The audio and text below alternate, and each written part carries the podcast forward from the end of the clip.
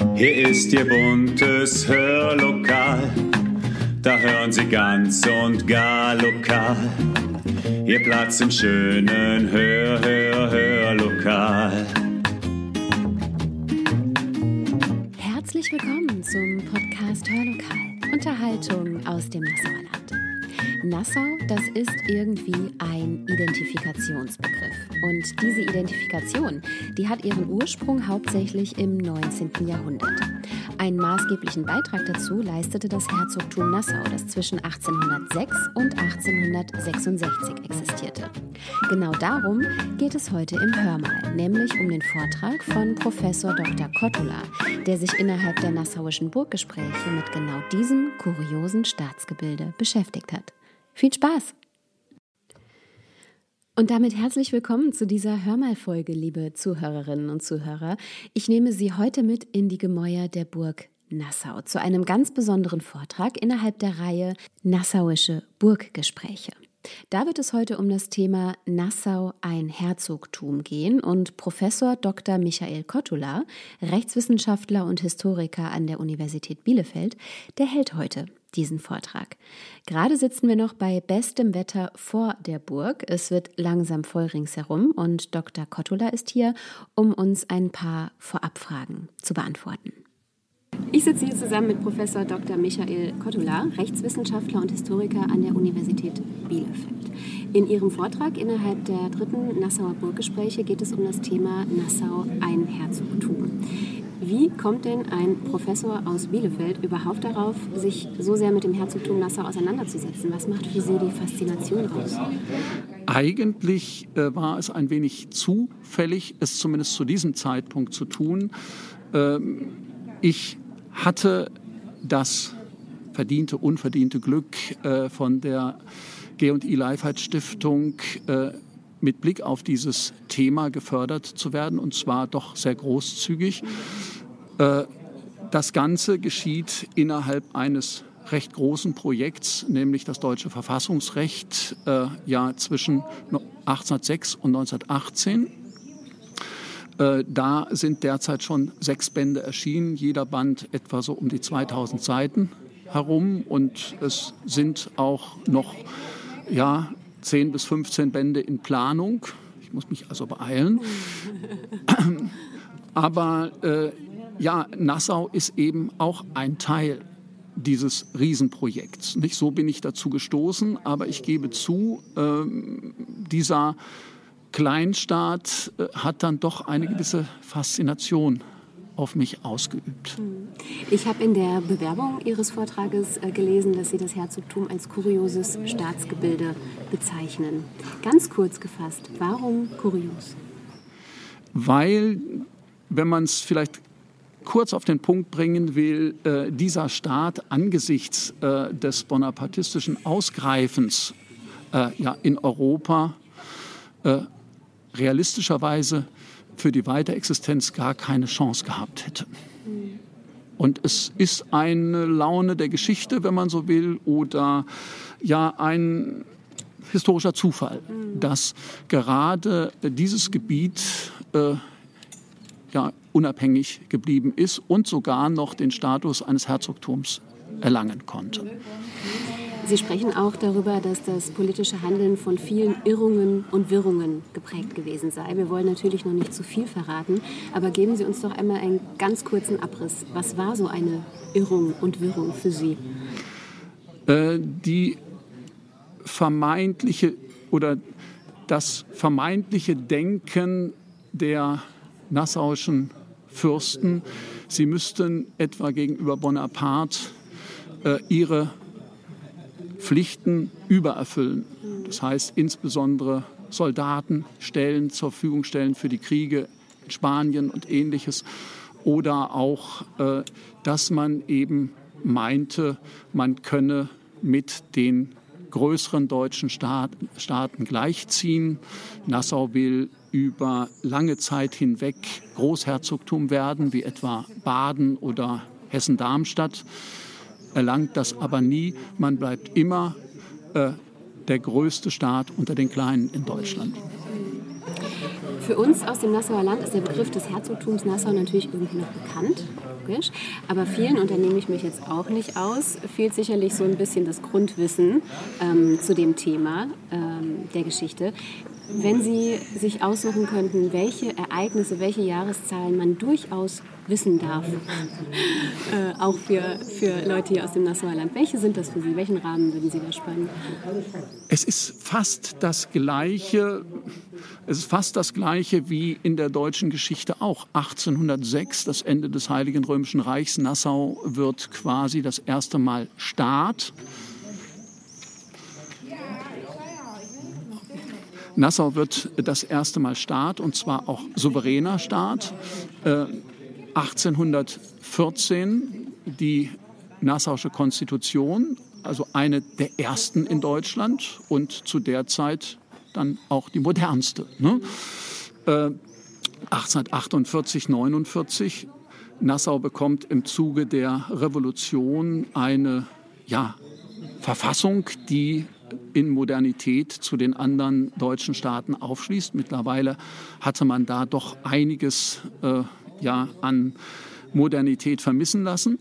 Äh, und 1866 der Untergang Nassaus äh, im Zuge des, äh, der preußisch-österreichischen Auseinandersetzung, die bekanntlich äh, am Ende zum äh, Norddeutschen Bund führt und zur äh, und Annexion Nassaus als preußische Provinz. Ne, Herr Dr. Kottula, wir dürfen nachher ja ein wenig Ihrem Vortrag lauschen. Sie haben ja nicht das erste Burggespräch hier in Nassau initiiert. Es gab schon zwei äh, in den vergangenen Jahren. Ein Thema war, glaube ich, mal Nassau als Pionier der deutschen Verfassungsgesetzgebung. Ja. Welche Themen reizen Sie denn noch hier rund um Nassau und Umgebung?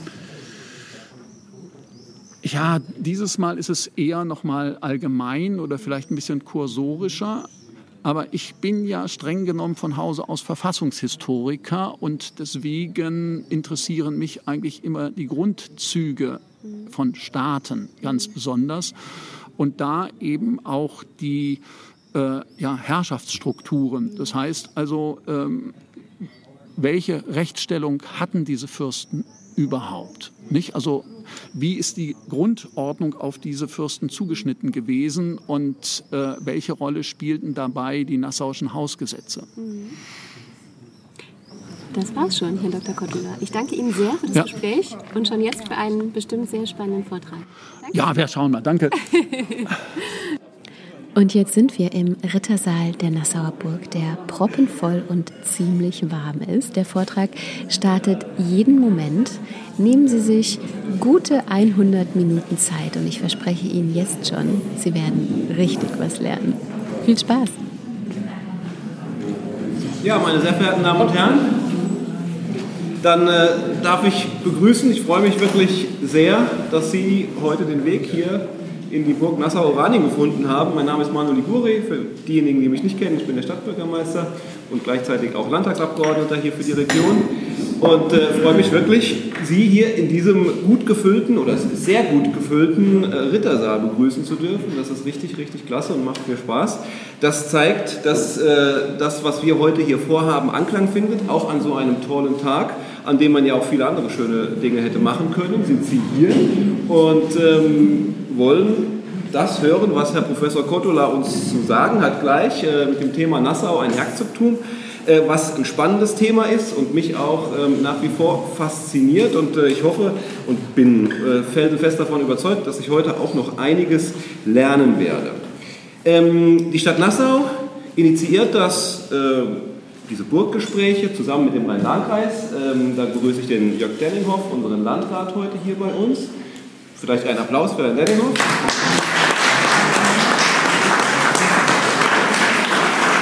Der ja vielleicht sowas ist wie der Nachfolger des Herzogs, wenn man das äh, so will. Das ist tatsächlich so, ein Stück weit zumindest.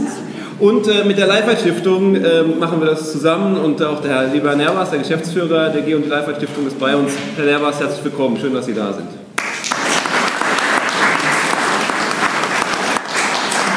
Ja, und nicht zu- zuletzt freue ich mich natürlich sehr, dass Herr Professor Kottula mit seinem Team extra aus Bielefeld angereist ist, um uns heute den Vortrag halten zu können. Das schon zum dritten Mal. Sie sind zum dritten Mal hier in die Nassauischen Burggespräche involviert und äh, das freut uns sehr und deswegen auch Ihnen und Ihrem Team herzlich willkommen hier bei uns in Nassau.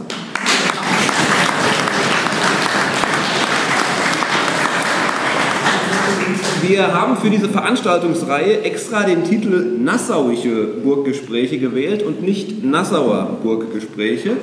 Ähm, extra deshalb, weil wir die Überregionalität des Ganzen betonen wollten. Denn alle, die hier sitzen, oder zumindest ein großer Teil von ihnen, leben im Nassauer Land und sind deshalb Nassauer, auch wenn sie nicht direkt aus der Stadt Nassau kommen.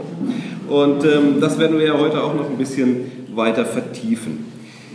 Ähm, die Stadt Nassau feiert in diesem Jahr, und da sind wir sehr stolz drauf, 675 Jahre Stadtrechte. Die Verleihung der Stadtrechte konnten wir vor wenigen Tagen mit äh, Ministerpräsidentin Malu Dreyer begehen und ich bin immer noch sehr beseelt von dieser wunderschönen Veranstaltung. Hat mir echt viel, viel Spaß gemacht und da sind wir natürlich stolz drauf. Jede Stadt, die Stadtrechte feiert und ähm, wenn das schon so lange her ist wie bei uns, äh, ist das natürlich eine tolle Sache und es ist in der Entwicklungsgeschichte unserer Stadt ein Meilenstein gewesen. Die Urkunde, die ähm, Kaiser Karl V. aus dem Hause Luxemburg im Jahr 1348 der Stadt Nassau ausstellte, ist ein Rechtstitel, der uns als Stadt gegen die Ansprüche benachbarter Fürsten schützte. Das Stadtrecht war auch, oder mit dem Stadtrecht waren auch Marktrechte verbunden und das Recht zur Stadtbefestigung.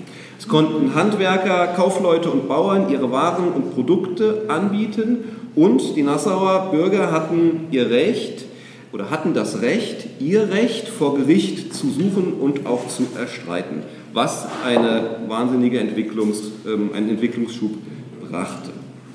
Das ähm, ist wirklich groß für Nassau und da sind wir wirklich dankbar. Und das Ganze hier steht so ein bisschen in dem Zusammenhang auch mit 675 Jahre ähm, Stadt Nassau, weil wir wollen immer so ein paar Highlights setzen über das Jahr und das hier ist auf jeden Fall ein weiterer Highlight.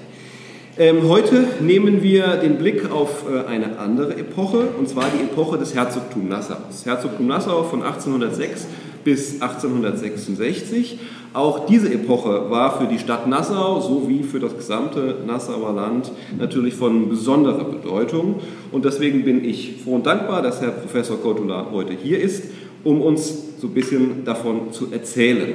Denn manchmal hilft der Blick zurück, um ähm, der Erkenntnis, ähm, ja, die Erkenntnis zu gewinnen, welche Weichenstellungen in der Vergangenheit stattgefunden haben und aus diesen Weichenstellungen, aus diesen Erkenntnissen heraus dann auch Bezüge für die Zukunft abzuleiten. Deswegen freue ich mich sehr auf Ihren Vortrag, lieber Herr Professor Kortula.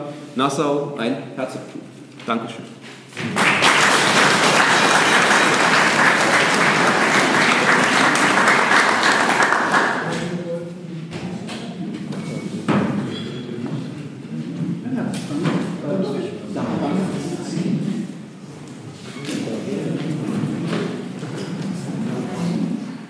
Ja, also es freut mich sehr, ähm, heute in so viele Gesichter blicken zu können. Ich habe mich auch versucht, ein bisschen vorzubereiten. Ähm, ich glaube, ich weiß gar nicht, ich habe mit Bielefeld telefoniert vor einer Woche. Da ging so die Veranstaltung, hieß ne, was können Sie vielleicht ein Grußwort machen? Sag ich, okay, kann ich machen. Ähm, wusste aber nicht. Jetzt habe ich eben mal gefragt, wie viele es tatsächlich sind. Ich dachte, es sind sogar drei. Deswegen mein Zettel, den ich vorbereitet habe, den lasse ich dich einfach weg. Ja, ich glaube, das macht keinen Sinn, zumal ich jetzt einiges, was ich sagen wollte, lieber Liguri, haben Sie mir schon vorweggenommen. Deswegen von dieser Seite erstmal ganz herzlichen Dank, dass Sie alle da sind. Die Leifer-Stiftung fördert dieses Format, so würde ich es jetzt einfach mal nennen, seit 2018, Herr Kundler. Ja. ja, korrigieren Sie mich. Und ähm, das ist jetzt das dritte Mal. Die letzten drei Jahre ist es ausgefallen wegen Corona. Und ich glaube, ähm, ich kann das ruhig ansprechen. Wir haben schon mal so ein bisschen diskutiert, macht das Sinn, dass wir es noch machen, weil natürlich die ersten beiden Male der Besuch leider nicht ganz so gut war wie jetzt. Aber das heute, muss ich sagen, das äh, sprengt alle meine Erwartungen, in jedem Fall im positiven äh, Bereich. Finde ich klasse, dass Sie alle da sind. Und was das Grußwort betrifft, ich habe gedacht, na gut, wie machst du das? Da wird ja immer so ein bisschen gesagt, naja, grüß nicht gleich alle und sag, wer du bist, sondern versuch am besten das Ganze mit einer Frage so ein bisschen aufzulockern. Und die ist mir noch hängen geblieben jetzt, die liegt da zwar. Ich habe mich also ein bisschen schlau gemacht über ähm, in dem Fall das Herzogtum Nassau, das war 1806 bis 1866, ist das richtig? Genau. Und dann steht da auch ein deutscher Staat, wenn Sie da mal gucken. Und Staat, finde ich, wird sich gewaltig groß an. Und unter anderem steht auch eine Einwohnerzahl da, die in dem Fall zur Gründung 1806 das Herzogtum hatte. Weiß jemand von Ihnen, und da bitte jetzt mal die Uni Bielefeld ausgenommen, wie viele Einwohner das Herzogtum Nassau 1806 ungefähr hatte? Bitte? Das ist zu wenig. Gibt es noch Gebote? Einer noch. Kommen Sie, trauen Sie sich einfach. Also, ich mache es kurz, es sind tatsächlich 300.000 oder 303.000 ist das, was Sie in Wikipedia finden. Und ich dachte, das ist eigentlich wenig für den Staat. Ja? Wie das tatsächlich im Kontext aussieht, lieber Professor Kottolat, da hoffe ich, dass Sie jetzt so ein bisschen das vielleicht streifen in Ihrem Vortrag. Ich freue mich drauf, wünsche Ihnen allen, uns allen einen interessanten, spannenden und kurzweiligen Nachmittag. Vielen Dank.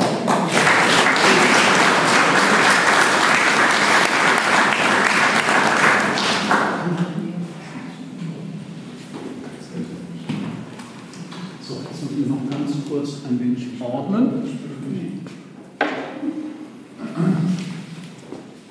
Ja. Lieber Herr Denninghoff, lieber Herr Diguri, lieber Herr Nerbas, zunächst erstmal vielen, vielen Dank äh, für die Unterstützung. Äh, Ihnen bzw. Ihren Mitarbeitern ist es äh, ja, im Wesentlichen zu verdanken, dass die Veranstaltung überhaupt so stattfinden kann. Ganz besonderer Dank gilt der G&I Leifheit Stiftung, die meinen Lehrstuhl und meine Projekte seit vielen Jahren tatkräftig, insbesondere natürlich mit doch sehr stattlichen Summen unterstützt. Und äh, ja, da ohne diese Gelder wären viele Dinge nicht möglich gewesen. Aber erlauben Sie mir vielleicht auch, äh, halt, da müssen wir noch ein bisschen weiter, genau, da will ich hin, äh, ein klein wenig Reklame zu machen. Äh, der, dieses ja, Büchelchen, was Sie hier sehen, hat knappe 2600 Seiten und ist, äh, sagen wir mal, aus dem Projekt, das die G&I Leifheit Stiftung äh, großzügig finanziert hat, hervorgegangen. Das Buch ist auch, so viel Zeit muss sein, auch äh, hier.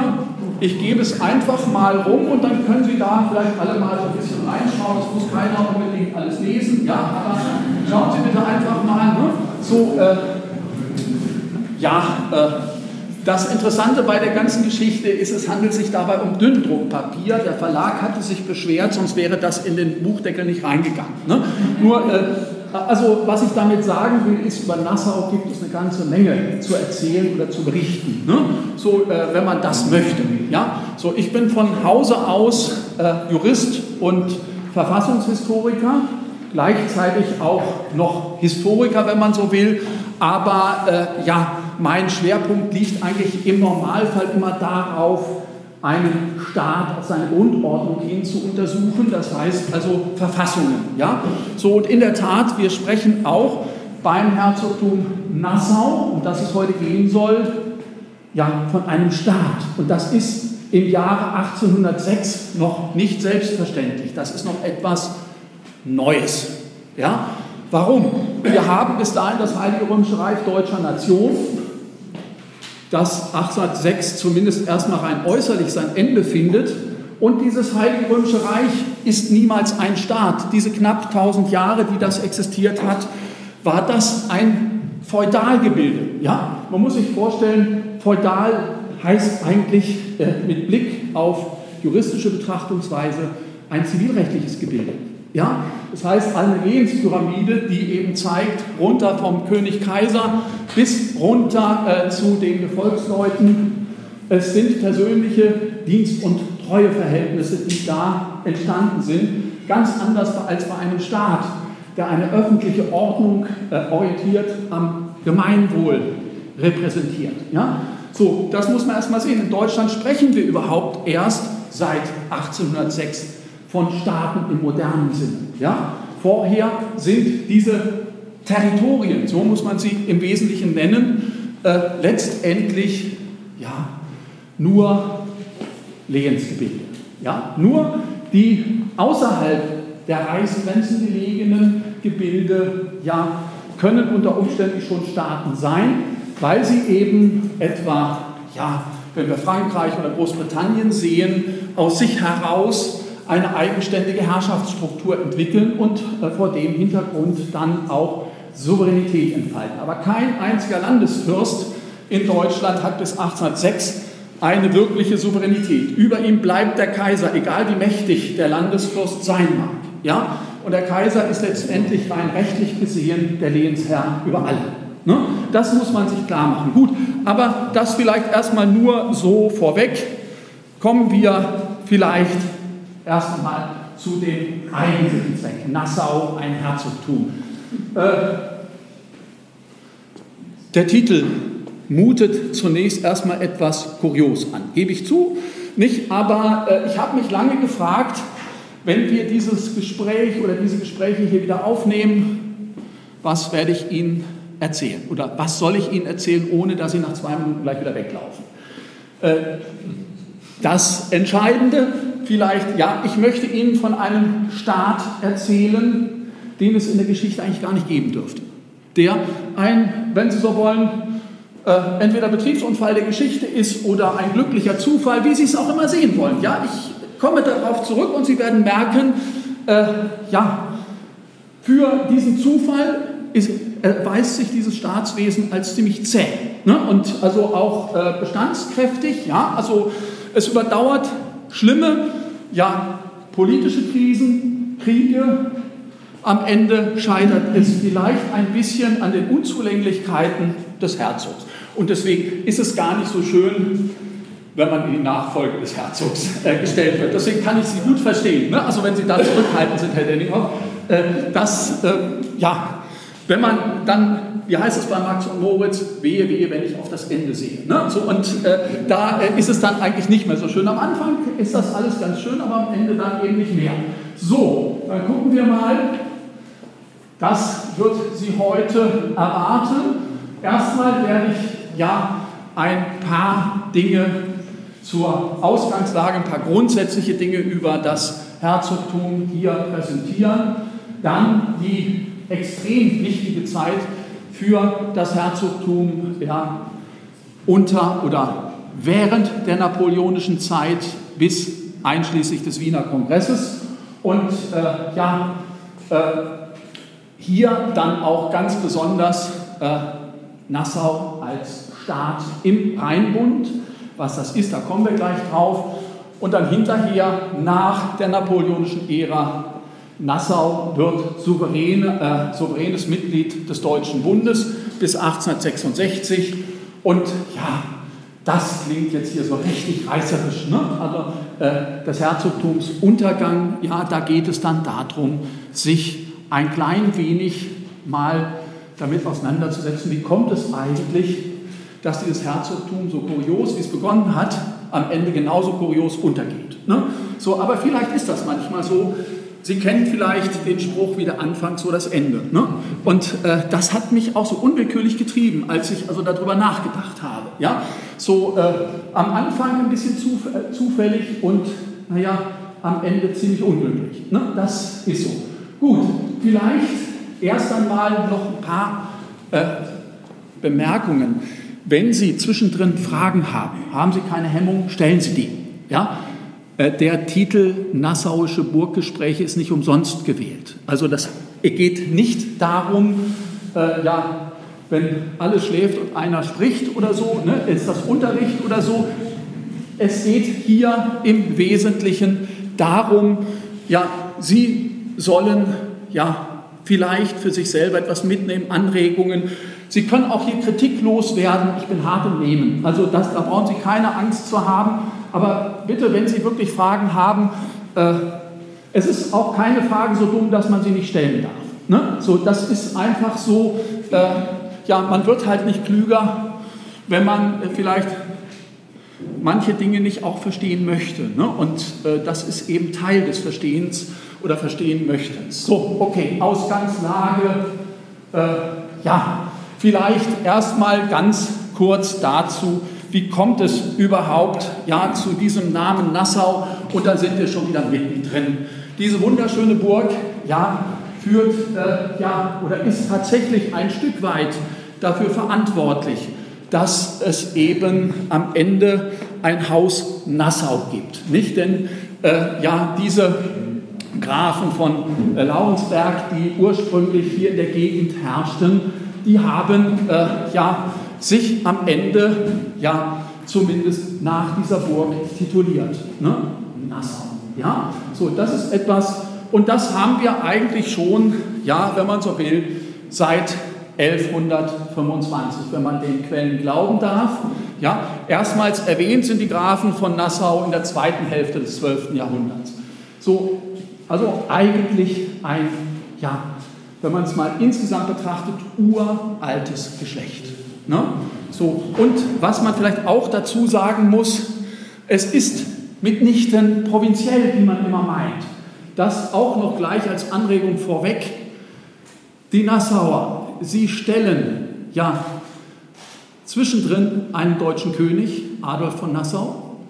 Die Nassauer äh, haben auch einen britischen König, ja, so äh, Wilhelm III. von Oranien, ja, so und äh, die Nassauer, ja, oder zumindest die, das Haus der Nassauer, drücken wir es einfach mal so aus, regiert heute noch in den Niederlanden und in Luxemburg. Ja? Also so gesehen mag es mit dem Herzogtum irgendwann bergab gegangen sein, aber äh, ja, die Nassauer an sich waren Überlebenskünstler. Ne? Also äh, das ist etwas, was man sich auch klar machen muss.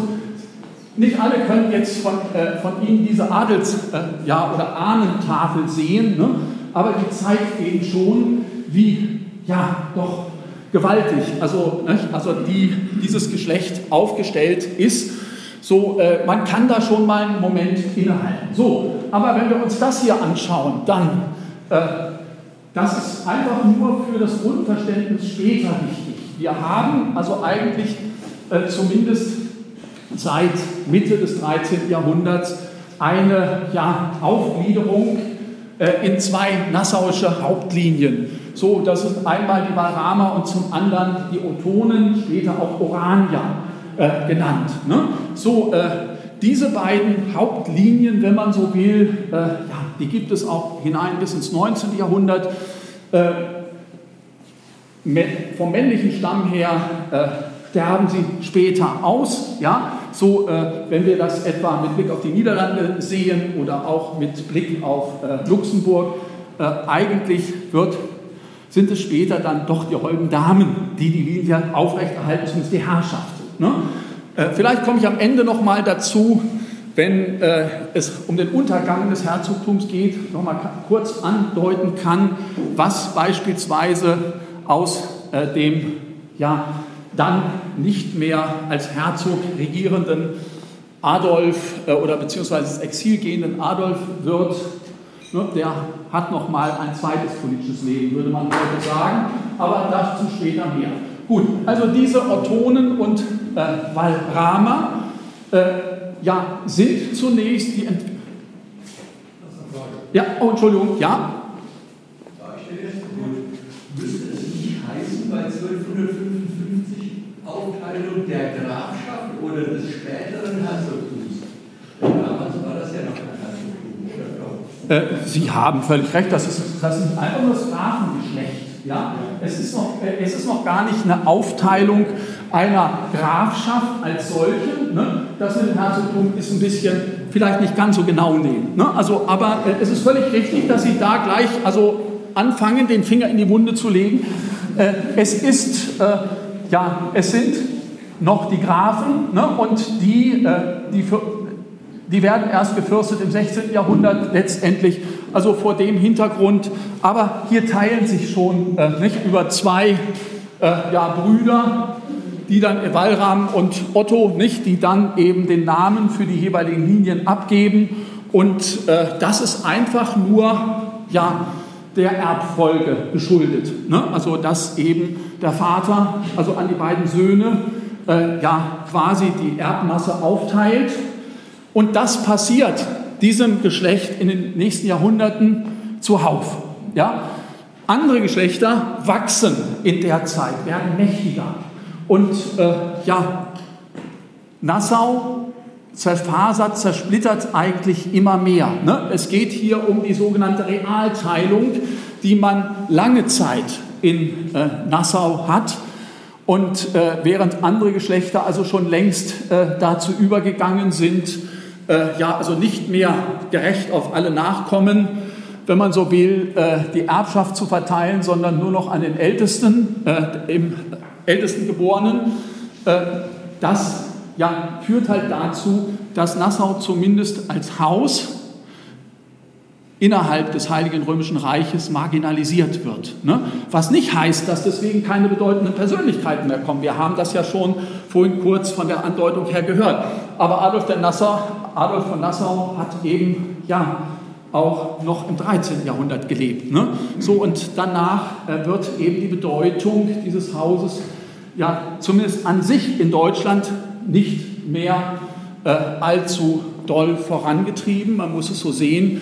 Äh, die Bedeutung äh, ja, äh, des Hauses Nassaus ist außerhalb des Reiches beziehungsweise außerhalb Deutschlands äh, ja erheblich größer. Nicht? Wenn wir eben sehen, dass dann in späterer Zeit äh, ja etwa so, es sogar für den britischen Thron reicht, beziehungsweise ja zunächst erstmal für die Statthalterschaft in den spanischen äh, Niederlanden und in den Niederlanden überhaupt und äh, ja, dann eben sogar für die Herrschaft in den Niederlanden selber.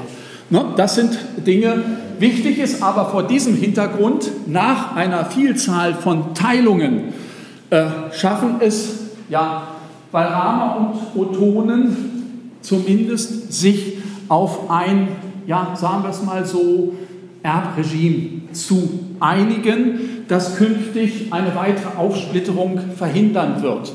So, man Während es die Ottonen schon 50 Jahre früher schafften, äh, ja, die Realerbteilung auszuschalten, inner, also innerhalb des Hauses durch Hausgesetz, schaffen es also Bahram und Ottonen zusammen erst im Jahre 1783 im sogenannten Erbverein zu vereinbaren, dass im Zweifelsfalle ja überall die sogenannte Primogenitur äh, ja also äh, das Erstgeburtsrecht im Mannesstamme gelten soll, ja, auch wenn beispielsweise äh, eine der beiden Linien aussterben sollte, dass dann äh, ja die jeweils andere Linie ja den die Erbmasse, wenn man so will, übernimmt. Ne? Das heißt also, man führt hier die äh, ja, Familien wieder zusammen, ne? zumindest erbrechtlich gesehen. Ja?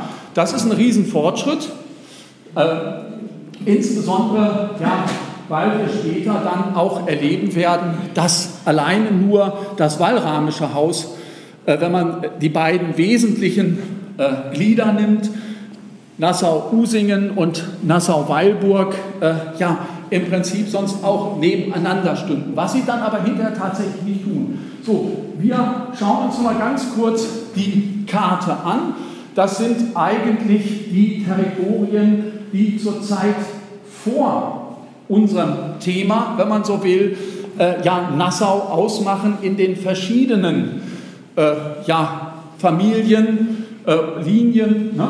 So, äh, ja. Das Ganze ist ja auch farblich entsprechend unterlegt. Wenn Sie sich mal hier die Orte angucken, dann haben Sie zumindest ja, ein gewisses Gefühl dafür. Nicht? wo also dieses Geschlecht letztendlich herrschte. Vielleicht die Besonderheit, da möchte ich noch darauf hinweisen, dass eben gerade der valramische Teil äh, nicht auch ja, eine breite Basis im Saarland hatte. Ne? So, dass aber im Zuge dann äh, ja, der, des Zweiten Koalitionskrieges an Frankreich verloren ging. Da komme ich in einem anderen Zusammenhang gleich nochmal drauf. So, wichtig ist äh, zunächst der Friede von Lüneville von 1801.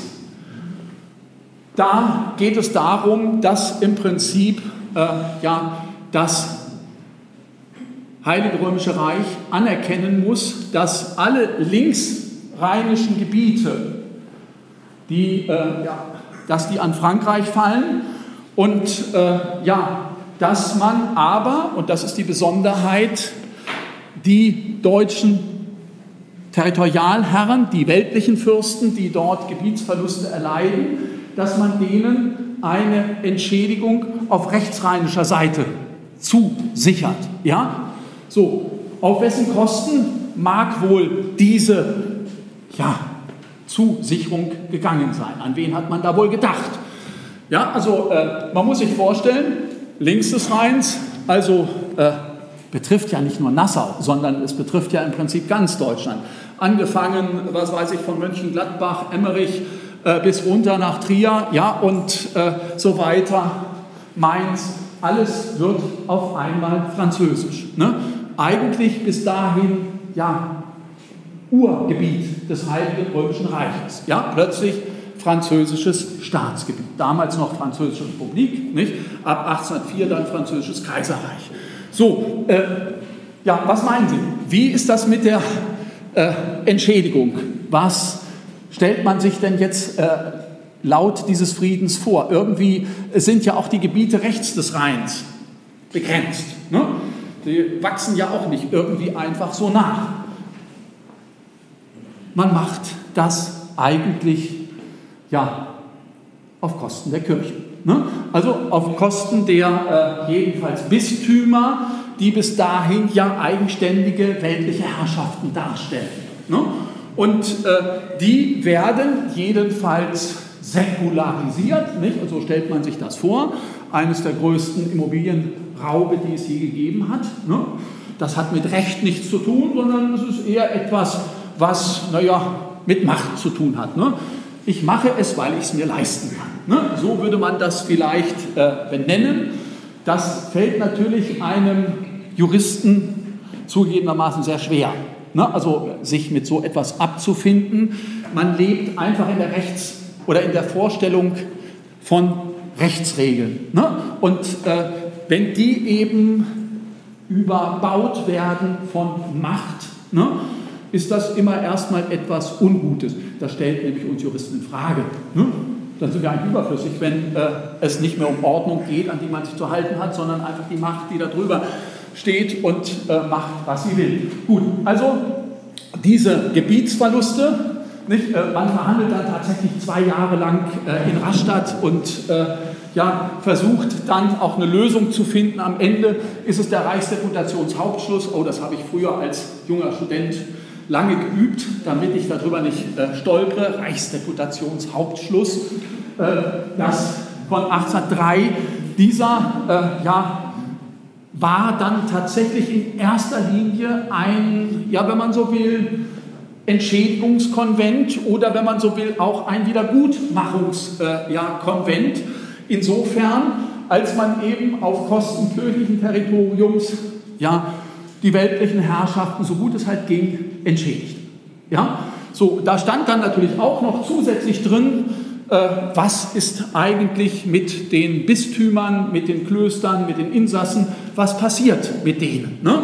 So, ja, bis heute gelten da teilweise Rentenregelungen, ne, die noch heute der Staat schuldet. Ja?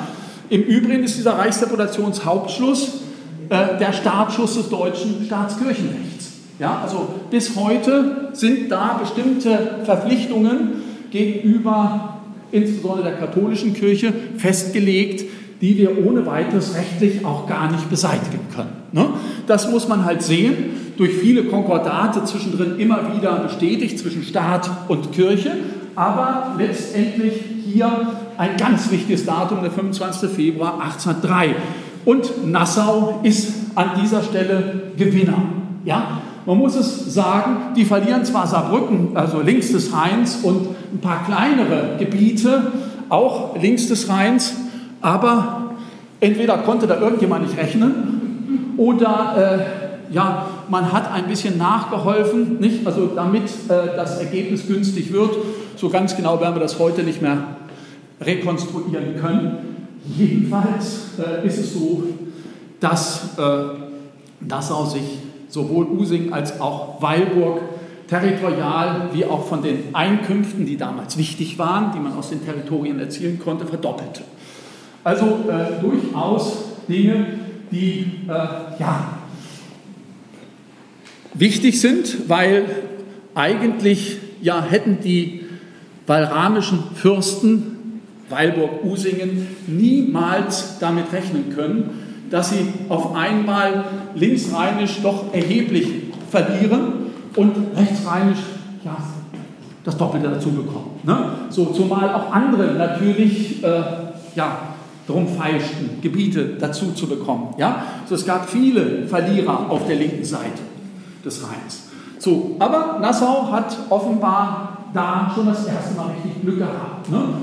Äh, 1804 schließen dann eben die äh, ja, beiden äh, Fürsten, ja, Friedrich August von Nassau-Usingen und äh, Friedrich Wilhelm von Nassau-Weilburg, einen Vertrag, der also quasi äh, die beiden Fürstentümer politisch in einen Gleichklang bringen will. Das heißt also, man will künftig Gesetzgebung und äh, auch Außenpolitik harmonisieren und möglichst gleichartig machen. Das ist vor dem Hintergrund zu sehen, dass dieser Friedrich August kinderlos ist und äh, man absehbar weiß, wenn der verstirbt, wird äh, sein Neffe Friedrich Wilhelm äh, ja beides erben, beziehungsweise Nassau-Usingen erben, ja, und ist dann eigentlich Herrscher des gesamten walramischen Teils. So, und hier äh, arbeitet man vor dem Hintergrund schon sehr eng zusammen, zumal auch Friedrich Wilhelm deutlich jünger ist als äh, Friedrich August. Ja, so, vielleicht nur so viel. Äh, wir nähern uns äh, ja, dem Ende des Heiligen Römischen Reichs deutscher Nation und zugleich äh, ja, äh, der Karriere Nassau als Herzogtum. Angefangen ja, mit dem dritten Koalitionskrieg 1805. Nassau tut das einzig Richtige, was man als kleines Gebilde tun kann zwischen großen. Man hält sich neutral ja, und wartet erstmal ab, wer am Ende äh, ja, die Oberhand behalten wird. Wir wissen natürlich, wer dort die Oberhand behält, Bonaparte. Ne? So, äh, die Österreicher, die Russen werden bei Austerlitz bös versohlt. Ne? So, die bekommen ziemlich Haue. Äh, das sind Dinge, äh, ja, am Ende steht eben dann äh, tatsächlich der Friede von Pressburg Ende 1805, äh, in dem dann quasi äh, der Kaiser, damals noch äh, ja, ein Habsburger, der Kaiser zustimmen muss, dass etwa Süddeutschland ja Rangerhöhungen bekommt. Also Bayern wird Königreich, äh, äh, Württemberg wird Königreich, Baden ist äh, Großherzogtum geworden und so weiter und so fort. Ja? Auch Nassau sucht vor dem Hintergrund seine Chance. Und äh, ganz geschickt, man sieht also, äh, mit Napoleon kämpfen heißt siegen. Ja, das ist erstmal ein wichtiger Punkt.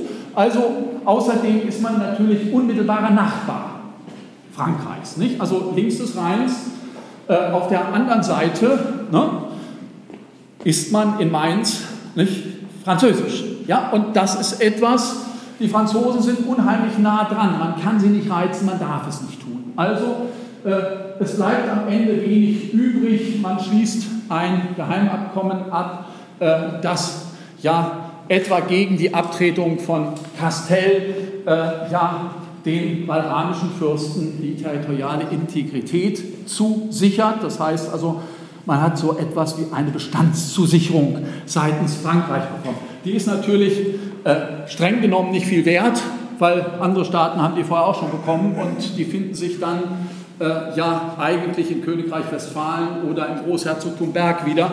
Äh, das sind später Dinge. Äh, aber immerhin ist das ein guter Schritt, äh, um ja tatsächlich erst einmal ja so etwas wie eine gewisse Bestandssicherheit zu bekommen.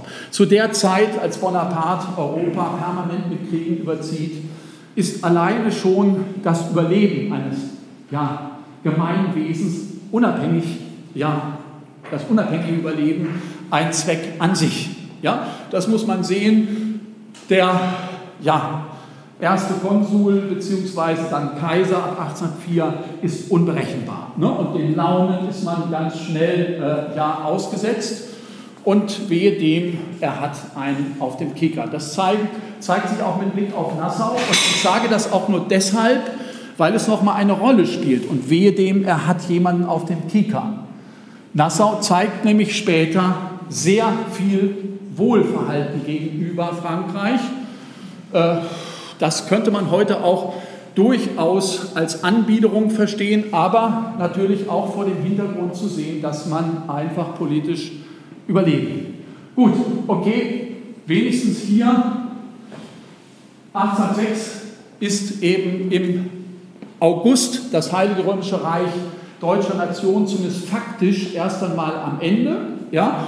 Der Kaiser Franz der Erste, äh, der Zweite, Entschuldigung, legt äh, seine Krone nieder und erklärt dabei auch noch das Reich für erledigt. Ja? Und entlässt alle Reichsbeamten aus ihren Eiden und Ämtern. So, diese Krone musste niedergelegt werden, weil Bonaparte mit dem Einmarsch in Wien gedroht hat. Ne? Also das heißt also, Österreich hatte gerade mal wieder einen Krieg verloren und äh, man konnte eben ja in dem Moment sich dagegen auch gar nicht wehren. Also machte ja der Kaiser das, was ihm letztendlich aufgegeben war. Rein rechtlich gesehen war das Reich natürlich noch nicht beendet. Das war eben einfach nur juristisch gesehen handlungsunfähig geworden, weil es eben jetzt keine Akteure mehr gab, die für, für dieses Reich gehandelt haben. Aber eben, ja, man hätte es jederzeit wieder auferstehen lassen können, aber es ist nie wieder auferstanden. Deswegen ist es später, spätestens auf dem Wiener Kongress, endgültig beerdigt worden. Gut, okay. Was dann allerdings passiert, ist wirklich bemerkenswert. Äh, die Rheinbundsakte. Nassau wird Mitglied des Rheinbundes, dem ersten, Deutsch, dem ersten Staatenbund auf deutschem Boden. Ja? Zwischen 1806 und 1813, 14, je nachdem, wie man das äh, datieren möchte. Äh, hier muss man dazu sagen, diese Rheinbundsakte ist ein völkerrechtlicher Vertrag zwischen den einzelnen deutschen Staaten zum Zusammenschluss ja, äh, ja, zu diesem besagten Bund. Bonaparte ist äh, der, ja, wie nennt sich das? Protekteur heißt es in, in, der Originalfassung, also quasi der Beschützer nicht, äh, dieses Rheinbundes, ist gar nicht selber Vertragspartner, aber alles in diesem völkerrechtlichen Vertrag ist auf ihn zugeschnitten. Ne? So Außenpolitik darf kein Staat selber machen, erster Punkt, sondern das macht Frankreich alleine. Äh, wann Krieg und Frieden herrscht, bestimmt auch Frankreich alleine. Äh, was allerdings für die einzelnen Staaten herauskommt, ist auch nicht schlecht. Man bekommt die vollständige Souveränität nach innen. Das ist keine Kleinigkeit. Bis dahin haben ja in jedem Territorium des Heiligen Römischen Reiches äh, ja, Adlige, bestimmte Bauern, äh, ja, wohlerworbene Rechte, ne? also die sie auch behaupten können gegenüber der Obrigkeit und ähnliches. Mit dieser Wohl, äh, mit dieser Souveränität nach innen ist es jetzt plötzlich so, der Herrscher steht quasi das erste Mal überhaupt in Deutschland rein absolutistisch über dem Recht. Er kann alles verändern, wie er möchte. Ja, jedenfalls nach dem Wortlaut der Rheinbundsakte. Das Heilige Römische Reich ist aufgelöst aus Sicht Bonapartes. Und äh, so gesehen haben wir hier ja, eine ganz schmale Zeit zwischen 1806 und 1813, 14, die es in Deutschland, zumindest unter den Rheinbundstaaten, ja, wo es eine Herrschaftsform des reinen Absolutismus gibt. Wahrscheinlich nicht einmal so krass, äh, ja, oder weniger krass als unter Ludwig XIV. in Frankreich. Ja. Hier steht man wirklich über ja, dem Recht.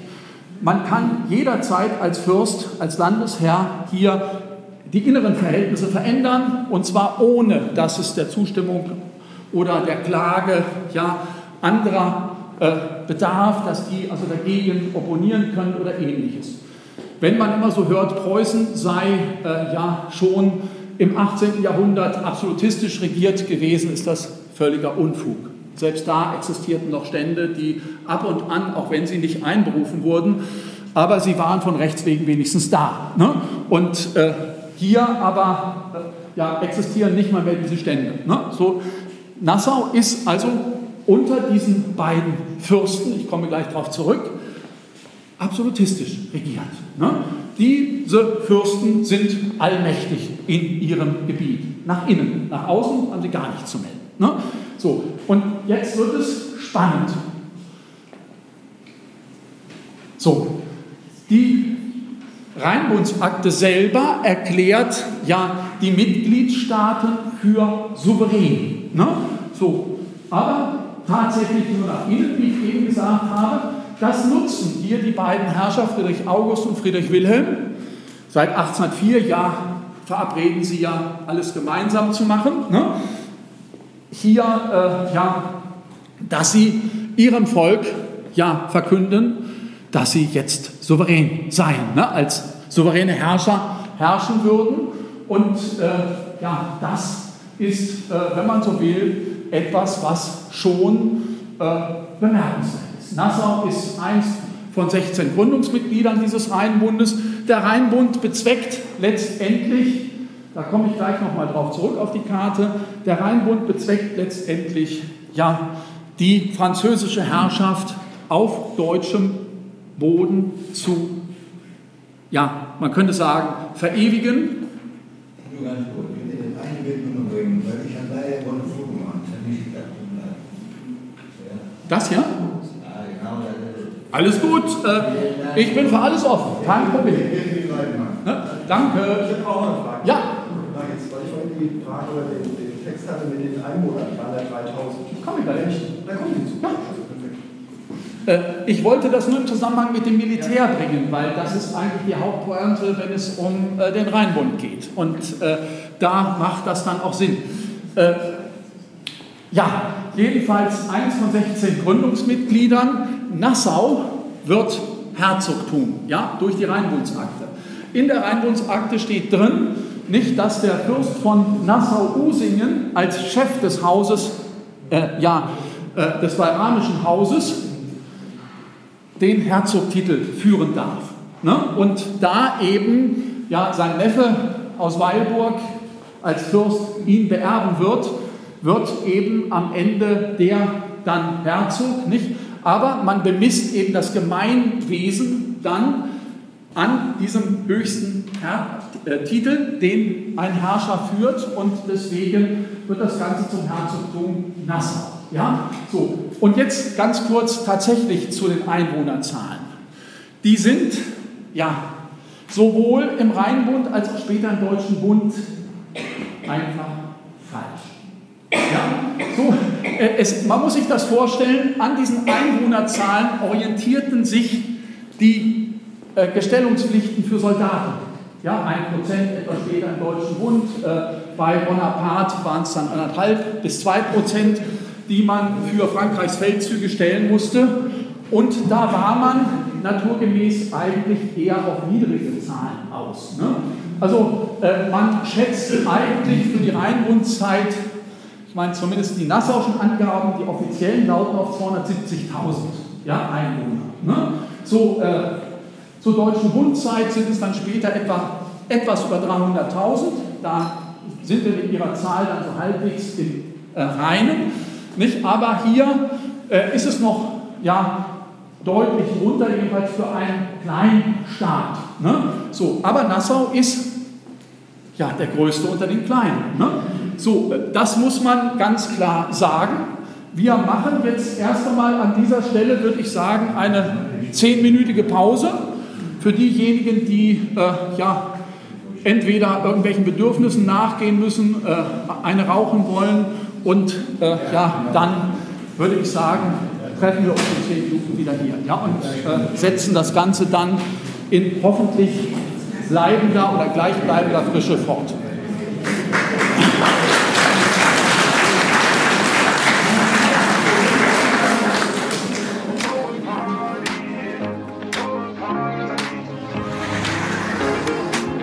But she moves like lightning. And she counts to three. And she turns out all the lights and says she's coming for me. Now put your hands up, this is a heist. And there's no one in here living gonna make it out alive. Load it up when the sun comes down. Getaway car for two young lovers. Me and the girl straight out of town. Over the hills and undercover, undercover, undercover. Said, Green, green grass, blue, blue sky. You better throw a party on the day that I die. Green, green grass, blue, blue sky. You better throw a party on the day that I die. We go together, Adam and Eve. But the girl is so much more than just another apple thief. Yeah, she's a genius. Watch on just to watch the sucker burn. Load it up when the sun comes down. Getaway car for two young lovers. Me and the girl straight out of town. Over the hills and undercover, undercover, undercover. She said, Green, green grass, blue, blue sky. You better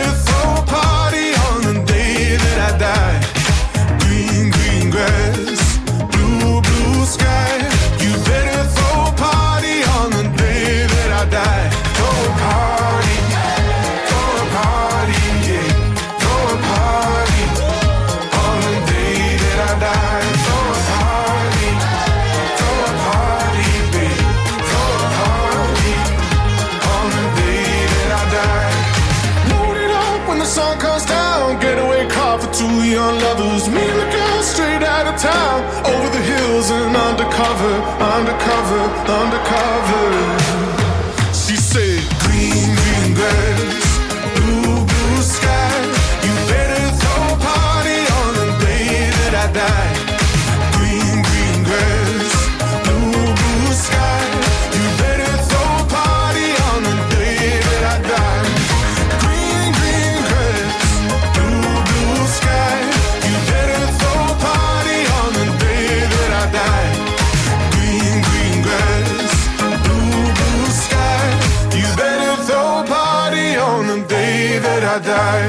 Läuft er jetzt? Gut.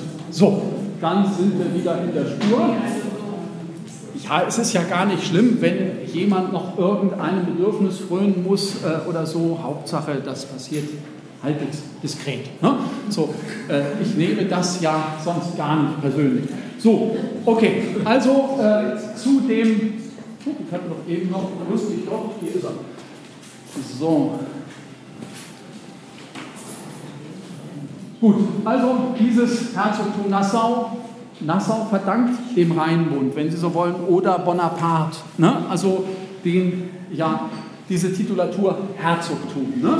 Also 1806 ist tatsächlich dann auch ja, dieses Gründungsdatum. Ne? Das ist erstmal ganz wichtig. So, und jetzt sehen Sie auch hier mal, das ist im gesamtdeutschen Kontext nicht dieses Herzogtum. Also wenn da hier dieser kleine Zahn, der hier reinragt, das ist die Grafschaft Katzen-Ellenbogen. Ne? Hört sich kurios an, ne? aber die kommt später auch noch zum Herzogtum dazu. Ne? Aber zu der Zeit im Rheinbund oder zu Rheinbundszeiten hält Bonaparte also dieses kleine Stückchen wie so ein Stachel im Fleisch zurück. Ne? Obwohl er genau weiß, seine engen Verbündeten in Weilburg und Biebrich äh, ja, hätten das ganz gern, ne? also äh, dieses Stück. Aber äh, er lässt sich da auch gar nicht drauf ein. Gut, egal, ja, vielleicht doch nochmal zurück. Ja, so, wenn Sie sich mal ringsherum, bunt ist schöner, äh, wenn Sie sich das mal anschauen, nur zur Orientierung kurz. Hier ist die Rheinlinie, ne? Frankreich, also das ist seit 1791 quasi, gehören Trier, Koblenz, Köln, Düsseldorf und so weiter zu Frankreich. Ne? Jetzt kommt noch etwas dazu. Äh, hier der Norden Deutschlands, der bleibt zunächst bis 1810 etwa äh, ja noch äh, ja, deutsch regiert, auch Großherzogtum Oldenburg und so weiter. Dann passiert etwas was äh, ja, quasi Nord Norddeutschland über Nacht zur französischen Provinz macht. Ja, so Hamburg, Bremen, Emden und so. Ne? Das werden plötzlich äh, ja, französische Städte. Wenn Sie, vielleicht mal ein Tipp, wenn Sie heute mal ein Wappen von Hamburg oder Bremen sehen, also den Schlüssel oder diese Hammerburg, ne? und darunter ist eine kleine gelbe Biene, dann wissen Sie, das ist aus der Rheinbundzeit, das ist aus der bonapartistischen Zeit. Ja? Das ist die Zeit, da gehörte Hamburg oder Bremen oder andere Städte äh, zum französischen Kaiserreich. Nicht? Die Biene ist eben Napoleons Wappentier. Ja?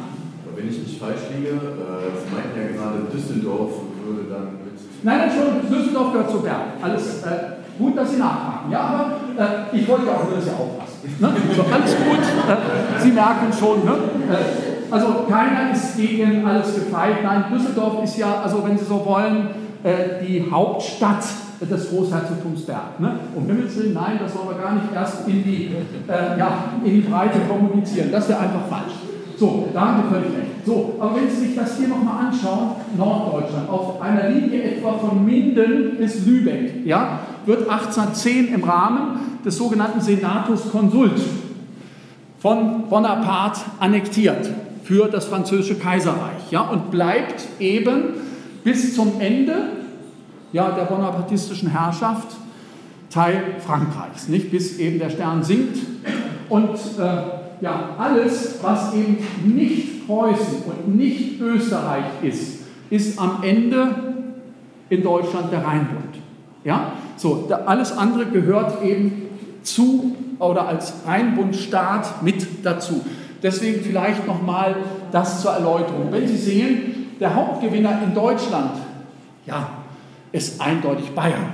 Ja, so, äh, hier sogar in seiner größten Ausdehnung, so viel Zeit muss jetzt sein, das hilft nicht, mit Tirol. Ja, nicht 1808 bekommt Bayern sogar vorübergehend Tirol, ja, aber dann so Andreas Hofer und Co., äh, die sorgen dafür, dass die Bayern damit nicht sehr glücklich werden. Ne?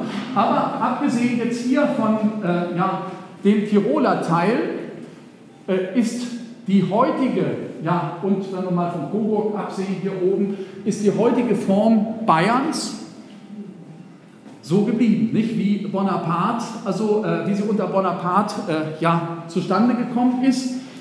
Die Bayern haben gelernt, mit Bonaparte zu kämpfen, heißt zu siegen. Ne? Und auf der Seite des Gewinners zu sein. Und Bonaparte zeigte sich großzügig bei, äh, gegenüber seinen äh, ja, Bündnispartnern. Nicht? Seit 1804 ist Bayern etwa auf der Seite äh, Bonaparte, nicht? Äh, Bogenhausener Vertrag. Für diejenigen, die es interessiert, das Großherzogtum Baden hier vervierfacht seine Größenordnung, äh, ja, also äh, unter Bonaparte. Ja? Es ist eine kleine Landgrafschaft um Karlsruhe herum, ne? Durlach und so weiter. Nicht? Also, und plötzlich haben wir hier von äh, Mannheim bis äh, zum Bodensee runter nicht einen langen Landschlauch. Ja? Auch Württemberg hier konsolidiert sich. Ne? Das sind so Dinge, ja, Nassau ist dabei natürlich auch ein Gewinner. Ne? Auch durch die Rheinbundsakte kriegt man nochmal ja, an Territorium, ich würde mal sagen, ein Viertel dazu. Nicht so viel wie die anderen, ne? also die süddeutschen Verbündeten, aber äh, Nassau ja, ist ja auch als Bündnispartner, wie wir gleich hören werden, deutlich ja, unwichtiger, in Anführungsstrichen, nicht? Ist einfach zu klein. Ne? Aber wir stellen auch gleich fest, dieser Staat, ja, das übergehen wir jetzt mal, wir müssen ein bisschen schneller werden jetzt, einfach, das hilft nichts. Äh, ja, erstmal der Gebietszuwachs. Hier haben Sie vielleicht nochmal, äh, wenn man so will, die verschiedenen Landesteile. Wenn noch jemand fotografieren möchte, möge er es bitte schnell tun. Äh, okay, alles gut, dann machen wir weiter. Äh, so, jetzt kommen wir nämlich zum Kernpunkt heute, jetzt wenn es um jedenfalls den Rheinbund und Nassau geht. Nassau, äh, ich hatte vorhin beim Rheinbund schon angesprochen, im Prinzip ist dieser Rheinbund ein Mechanismus für Bonaparte, um ja, Deutschland dominieren, beherrschen zu können. Nicht? Also äh, das ist ein Hegemonialinstrument. Ne? Hier soll französische Kultur, Lebensart und auch französisches Rechtsverständnis auf Dauer herrschen. Ja? So, und wenn Bonaparte tatsächlich ja, seine Herrschaft hätte behaupten können über einige Jahrzehnte, dann wäre eben heute vieles anders. Dann hätten wir vielleicht in weiten Teilen unseres Landes das Schicksal der Elsässer geteilt, ja? Äh, als vielleicht äh, ja, deutsch sprechende Franzosen. Nicht? Das sind Dinge, die vielfach so äh, ja, kaum kommuniziert werden, aber das ist Sinn und Zweck dieses Rheinbundes. Ja? Diese Ausdehnung Frankreichs, man weiß, dass man die Deutschen, die an ihrer Zahl viel größer sind als die Franzosen, ja? also äh, dass man die nicht einfach nur dominieren, besetzen kann auf Dauer, das geht nicht. Aber man kann eben durch ja, die französische Lebensart, Kultur, durch äh, Entfeudalisierung und viele Dinge mehr. Frankreich ist zu der Zeit unendlich moderner als ja, der vielleicht etwas angeschlagene Bruder rechts des Rheins. Ne? So, das ist halt einfach so. Und Sie sehen es ja auch schon daran, erstmal hat man sich an die deutschen Gebiete links des Rheins gemacht. Ja, auch nicht gerade eine Kleinigkeit. Ne? So, äh, die ganzen Rheinlande sind quasi mal mit einem Schlag nicht an Frankreich gegangen. So, aber hier jetzt Teil dieses Rheinbundes war eben auch äh, ja, Militärgestellung. Ne? Bonaparte, und das zeigt eben auch, wie wichtig äh, diese Feststellung der Hinweis ist, nicht? dass man eben äh, ja, diesen Rheinbund zur Herrschaftsunterstützung und Ausdehnung Frankreichs brauchte. Äh, in der Rheinbundsakte gab es jenen äh, Artikel 38, der eben festlegte, wie viele Soldaten jeweils äh, der einzelne Mitgliedstaat zu stellen hatte. Das ging in Anlehnung äh, an die Einwohnerzahl, ne, so verhältnismäßig. Und äh, Nassau äh, ja, hatte, und das war eigentlich zunächst erst einmal recht seltsam gemacht, in dem Artikel 38 als ja, größter unter den kleinen verbündeten Staaten für die kleineren im Prinzip die Verantwortung mit zu übernehmen, 4000 Mann zu stellen. Das ist eine Menge Holz für äh, ja, ein Land mit äh, ja, 270.000 Einwohnern. Ne? Gut, an, am Ende sollten es eigentlich rein rechnerisch nur 1680 sein. Das wäre noch ja, im Rahmen so des Üblichen gewesen. Äh, was Nassau aber machte, es stellte unermüdlich ja, neue Truppen. So, was passierte mit dieser Truppengestellung? Das ist das eigentlich Spannende. Diese Truppen, die da Nassau aufstellte, in immer neuer Variante, die halfen Bonaparte bei seinen Kriegen. Ja, das waren eben äh, Regimenter, die äh, Bonaparte zur Verfügung gestellt wurden, die in die französischen äh, ja, Truppen eingegliedert wurden, die dann, was Nassau anbelangt, zumeist in Spanien zum Einsatz kamen. Ja? Und Spanien war der grausamste Kriegsschauplatz überhaupt, das muss man sagen. Dort kommen eben so Begriffe wie Guerilla und ähnliches her. Ne? So, äh, die französischen Truppen in, hatten in Spanien absolut die höchsten Verluste. Ja? Also von, äh, von allen Teilen in Europa, wo sie eingesetzt wurden. Der Krieg war besonders brutal, der Krieg war besonders verlustreich. Das ging eben äh, ja, man sagt sogar, Soldaten, die in die Gefangenschaft der Guerilla geraten sind oder geraten drohten, die erschossen sich lieber selber, ja, als dass sie in Gefangenschaft gingen. Da war von Häutung die Rede, da war von Pfählung und allem Möglichen. Also all das, was man sich so an bestialischen Dingen vorstellen kann, das sollte abschrecken. Ja? Umgekehrt zeigten sich dann auch die französischen Besatzer nicht gerade zimperlich. Ne? Also man äh, versuchte, Exempel zu statuieren. Aber das war im Prinzip nur eine Schraube, die nach oben ging, jedenfalls die Verluste waren immens. Ja? Und nicht etwa, dass man sich dann hätte hiermit rausreden können, wir haben irgendwann ja als kleine Staaten nur die 4000 Mann geliefert, die ihr wollt. Ja? Sondern Bonaparte hatte da eine ganz andere Lesart. Er sagte, ihr habt dafür zu sorgen, dass ich immer 4000 Mann von euch habe. Das heißt also, wenn Verluste da sind, habt ihr die gefälligst aufzufüllen. Ja?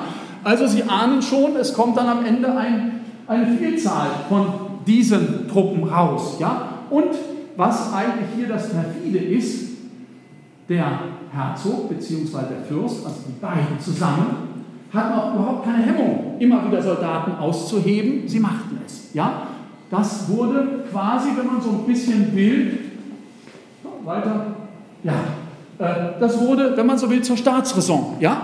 Gut, äh, man kann natürlich heute leicht darüber sich mokieren und sagen, äh, die haben da also reihenweise Landeskinder verheizt, ja, immer wieder Bonaparte zugeführt und die wussten eigentlich auch genau, wo die hingehen ne? und was mit denen dort passiert. trotzdem haben sie es gemacht. ja, man muss sich vorstellen, die hatten kaum eine Wahl. Jedenfalls fürchteten sie, wenn wir uns nicht besonders willfährig zeigen, wird er uns einfach verschlucken oder ans Großherzogtum Berg anschließen oder was auch immer. Dann sind wir unsere Herrschaft los. Ja? Das heißt also, diese Abwägung und diese Angst, ja, man könnte ganz schnell seine Unabhängigkeit verlieren, führte dazu, wir liefern lieber mehr als zu wenig. Ne? So, das ist aus heutiger Vorstellung, wenn wir ins Moralisieren kommen, nicht schön, ne? gar keine Frage. Ja? Aber seinerzeit hatte man auch bei diesen Dingen relativ wenig Hemmung. Das muss man einfach sagen. Nicht außerdem, was waren schon ein paar tausend Soldaten? Ne? Das ist einfach, na dann springen die eben über die Klinge im Zweifelsfalle. Krieg gehörte eben normal dazu. Ja? Später sagt ja Clausewitz selber noch, nicht? Äh, ja, dass Krieg lediglich die Fortsetzung der Politik mit anderen Mitteln sei. Ja, und das hat eigentlich in Deutschland bis 1918 gegolten. Ne? Und äh, naja, von Hitler gar nicht sprechen, ne? also in dem Zusammenhang. Aber äh, jedenfalls diese, ist dieses Selbstverständnis im 19. Jahrhundert durchweg etwas ganz Normales. Ja? Also Krieg zu führen ist jedenfalls nichts Verwerfliches. Das muss man sich sagen. Das geht gar nicht um Rechtfertigung dabei, sondern einfach, dass man merkt, wie haben die Menschen damals gedacht, wie tickten die. Ja? Das ist etwas, es geht auch nicht darum, jetzt selbstgerecht jemanden zu verurteilen. Man kann aus Geschichte nichts lernen, wenn man nicht bereit ist, ja, äh, ja, zu verstehen, wie die Menschen oder warum die Menschen zu der Zeit so gehandelt haben, wie sie gehandelt haben. Ja? So, und sie sind halt Kinder ihrer Zeit. Sie haben eine ganz andere Erziehung genossen. Ja? So, die konnten nicht im Internet alles mal schnell nachgucken, sondern äh, da waren eben, ja, der Horizont war meistens relativ eng, vielleicht meistens nur bis an die nächste Dorfgrenze. Ne? Das muss man halt einfach sehen und das ist jetzt gar nicht böse gemeint, sondern äh, es ist einfach nur in den zeitlichen Kontext gestellt. So, aber immerhin, neben dieser ja, bis zur Perfektion entwickelten Militärgestellungsmaschinerie, die Nassau äh, bis 1812 entwickelt, ja, äh, gibt es eben auch eine Reihe von gesellschaftlichen Reformen, die will ich auch nicht unterschlagen. Also, wenn Sie sich mal die Liste anschauen, es sind nur einige, ja, aber die sind auch durchaus bemerkenswert. Insbesondere hier auch das Edikt zur Aufhebung der Leibeigenschaft. Wir erinnern uns vielleicht, in Preußen passiert das auch nicht viel früher, ne? also parallel dazu. Ja? So, und da lernen wir immer etwas über die Stein-Hardenbergischen Reformen. Ja? Aber äh, die Rheinbundstaaten, ja, in denen passiert Ähnliches parallel zeitlich. Ja? Preußen guckt sich das sogar im Wesentlichen von Frankreich ab, ja, um sich zu reformieren. Und natürlich die Rheinbundstaaten äh, versuchen, so viel wie möglich ja, von französischem Vorbild ja, zu übernehmen, zu implementieren. Das ist einfach wichtig, das ist überlebenswichtig. Ja? Man will zeigen, dass man reformfähig ist, dass man nicht im Feudalismus hängen bleibt. Ne? In Frankreich ist das mit dem Code Zivil längst Vergangenheit dass man eben die, äh, das Feudalsystem längst abgeschafft hat. Ne? Nicht nur Leibeigenschaft, sondern überhaupt äh, den Feudalismus, der existiert schon längst nicht mehr. Ne? In Deutschland werden die letzten Elemente des Feudalismus wann abgeschafft? Was meinen Sie? Bitte? 1848. Ja, sehen Sie, wir haben schon ganz unterschiedliche Zahlen und keiner hat es ganz genau getroffen am 01.01.1900 mit dem Inkrafttreten des bürgerlichen Gesetzes. Ja? Also, ne, da ist also, äh, bis dahin hatten wir noch die letzten Elemente des Lehenswesens, ja? also, äh, also feudal, ne? Familienfideikommisse und viele Dinge mehr. Also äh, auch das ja durchaus spannend. Ja, so bei einer äh, rechtsgeschichtlichen Vorlesung kriegt man sowas dann irgendwann mal mit. Ne? Aber da sind wir ja heute nicht. So, okay. Also, äh, ja, Steuerwesen wird reformiert, äh, Umstrukturierung der Verwaltung, das gelingt sogar richtig gut. Gewerbefreiheit, auch das ist etwas. Was meinen Sie? Äh, das hört sich immer erstmal so, äh, ja, äh, simpel an, Gewerbefreiheit. Ne? Aber bis dahin haben wir was? Was meinen Sie? Was, was ist eigentlich, weshalb ist das so bemerkenswert, dass plötzlich Gewerbefreiheit aufkommt und die einen Wert an sich schon darstellt? Wir haben vorher eben die Zünfte ne? und das Zunftwesen und das engt alles ein. Nicht nur diese, die wenigen Handwerker, also die unter sich quasi nicht alles andere abschotten ne? und viel Wettbewerb verhindern untereinander. Nicht? Also auch Wirtschaftskraft, die sich entfalten kann. Ja? Das ist ganz wichtig und die Gewerbefreiheit räumt eben damit auf. Ne? Also es wird Gut, es gibt zwar Meister, weiterhin, Gesellen und so weiter, aber jetzt eben kann es grundsätzlich jeder werden. Ne? Und das ist schon ein großer Unterschied. Vorher waren das eben ganz eng Zunftschranken. Ne? Und äh, ja, es war von der Willkür der Zunftmeister abhängig, ob man jemals überhaupt ja, ein Handwerk, etwa schon als Geselle oder sowas, dann hinterher auch, ob man sich überhaupt betätigen durfte. Gut, so, dann gucken wir mal weiter. Ja, hier, vielleicht kennen Sie solche Bilder. Das stellt hier unseren ja, Bonaparte dar. Der, es ist also nicht ganz so warm wie heute offenbar. Äh, nicht, äh, wir sehen das, ja, es ist der Russlandfeldzug, ne, also synonym, äh, gilt ja bekanntlich immer so ein bisschen für äh, ja, den Anfang vom Ende. Ne? Also äh, der bonapartistischen Herrschaft. In der Tat nach äh, den Untergang der großen Armee in Russland. Wissen Sie in etwa, wie viele wiederkommen von den 600.000? Ja. 60.000? Ja, wenn wir die Franzosen mitzählen, ja. Ne? Das ist richtig. Also ne, überlegen Sie sich das mal von knapp 600.000 Mann, 60.000. Ja? Ne, das ist also, boah, das ist eine Quote. Ne? Also da äh, kann man schon mal innehalten. Ne? Das ist äh, klar. Also äh, das war ein Riesendesaster. Ne? Die wenigsten haben wirklich gekämpft, sondern die sind einfach umgekommen, Mangel, Kälte, ja, allenfalls Überfälle. Also die Verhältnisse müssen extrem ja, brutal gewesen sein. Ne? Gut, aber nichtsdestotrotz, äh, das führt dazu, dass letztendlich ja äh, erst Preußen anfängt, äh, sich mit Russland zusammen gegen äh, Bonaparte aufzulehnen. Es gibt alsbald mit Unterstützung Großbritanniens eine antinapoleonische Allianz. Äh, Österreich gesellt sich dazu und Nassau als stets Österreich nah ja, schließt auch einen Allianzvertrag mit der antinapoleonischen Koalition. Ja, wenn auch erst relativ spät, ne? aber immerhin man lässt sich auch auf die Seite ziehen. Äh, was wichtig ist in dem Zusammenhang, Nassau kommt natürlich wieder in das gleiche Dilemma. Äh, mit der Allianz verpflichtet man sich wieder Soldaten zu stellen. Dieses Mal aber nicht für Napoleon, sondern gegen ihn. Ne? So, das sind so Dinge, so ist die Politik. Ja? Und natürlich ist es wieder so, dass auf den Kriegsschauplätzen auch äh, ja, nassauische Soldaten verbluten. Ne? Das äh, ist also nichts Neues. Äh,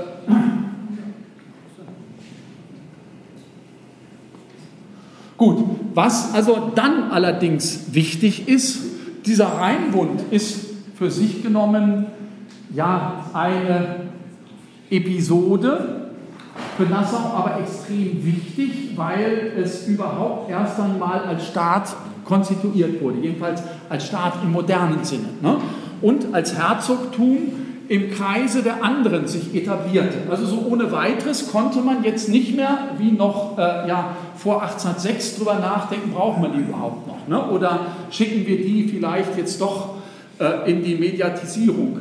Nein, hier äh, war es jetzt so, äh, der Bestand Nassaus stand nach dem Allianzvertrag und dem Sieg über Napoleon nicht mehr in Frage. Ne? Man würde eben in ein künftig neu zu ordnendes Deutschland das würde ein Staatenbund sein, das stand schon fest durch den Rieder Vertrag von 1813, den die Bayern mit äh, ja, Österreich und äh, Preußen geschlossen hatten. Hier äh, stand nämlich drin, dass man Bayern im Falle äh, ja, des Übertritts in die antinapoleonische Koalition äh, ja, die bisher gewonnenen Territorien garantieren würde. Und äh, dass Bayern also sich nur damit einverstanden erklären müsste, in einen künftig zu bildenden deutschen Staatenbund einzutreten. Das heißt also, das, was die Fürsten in den Befreiungskriegen äh, versprochen hatten, insbesondere der preußische König, dass man sich hinterher für einen deutschen Nationalstaat einsetzen würde. Ne? Also wenn nur der böse Bonaparte also, äh, besiegt worden wäre, das war eigentlich rein rechtlich schon längst tot. Ja, es war eine reine Lüge, aber wenn man so will, vielleicht eine Notlüge. Ne? Also damit man die Motivation, jedenfalls den Widerstand gegen Bonaparte, also zum Äußersten treiben kann. Ne? Jedenfalls äh, auch das spannend. Ich meine, die Zeitgenossen werden das eher weniger wahrgenommen haben. Wer hat schon von dem äh, Rieder Vertrag gehört ne? oder von ähnlichen Dingen? Äh, aber immerhin der Pariser Frieden, der erste, nicht? also der geschlossen wurde, nachdem Bonaparte bei Waterloo besiegt worden war. Auf dem wurde unter anderem festgelegt, dass ja auf einem Kongress in Wien nicht etwa Frieden geschlossen wird, sondern der in Paris geschlossene Frieden vollzogen werden soll. Und Vollziehung heißt hier in dem Zusammenhang, dass man eine neue Friedensordnung für Deutschland und Europa schaffen will. Ja? Man ist also der Kriege müde. Nicht? Also Bonaparte hat anderthalb Jahrzehnte lang Europa in Atem gehalten, hat etwa fünf Jahrgänge junger Männer fast vollständig ausgerottet. Das muss man eben auch dazu sagen.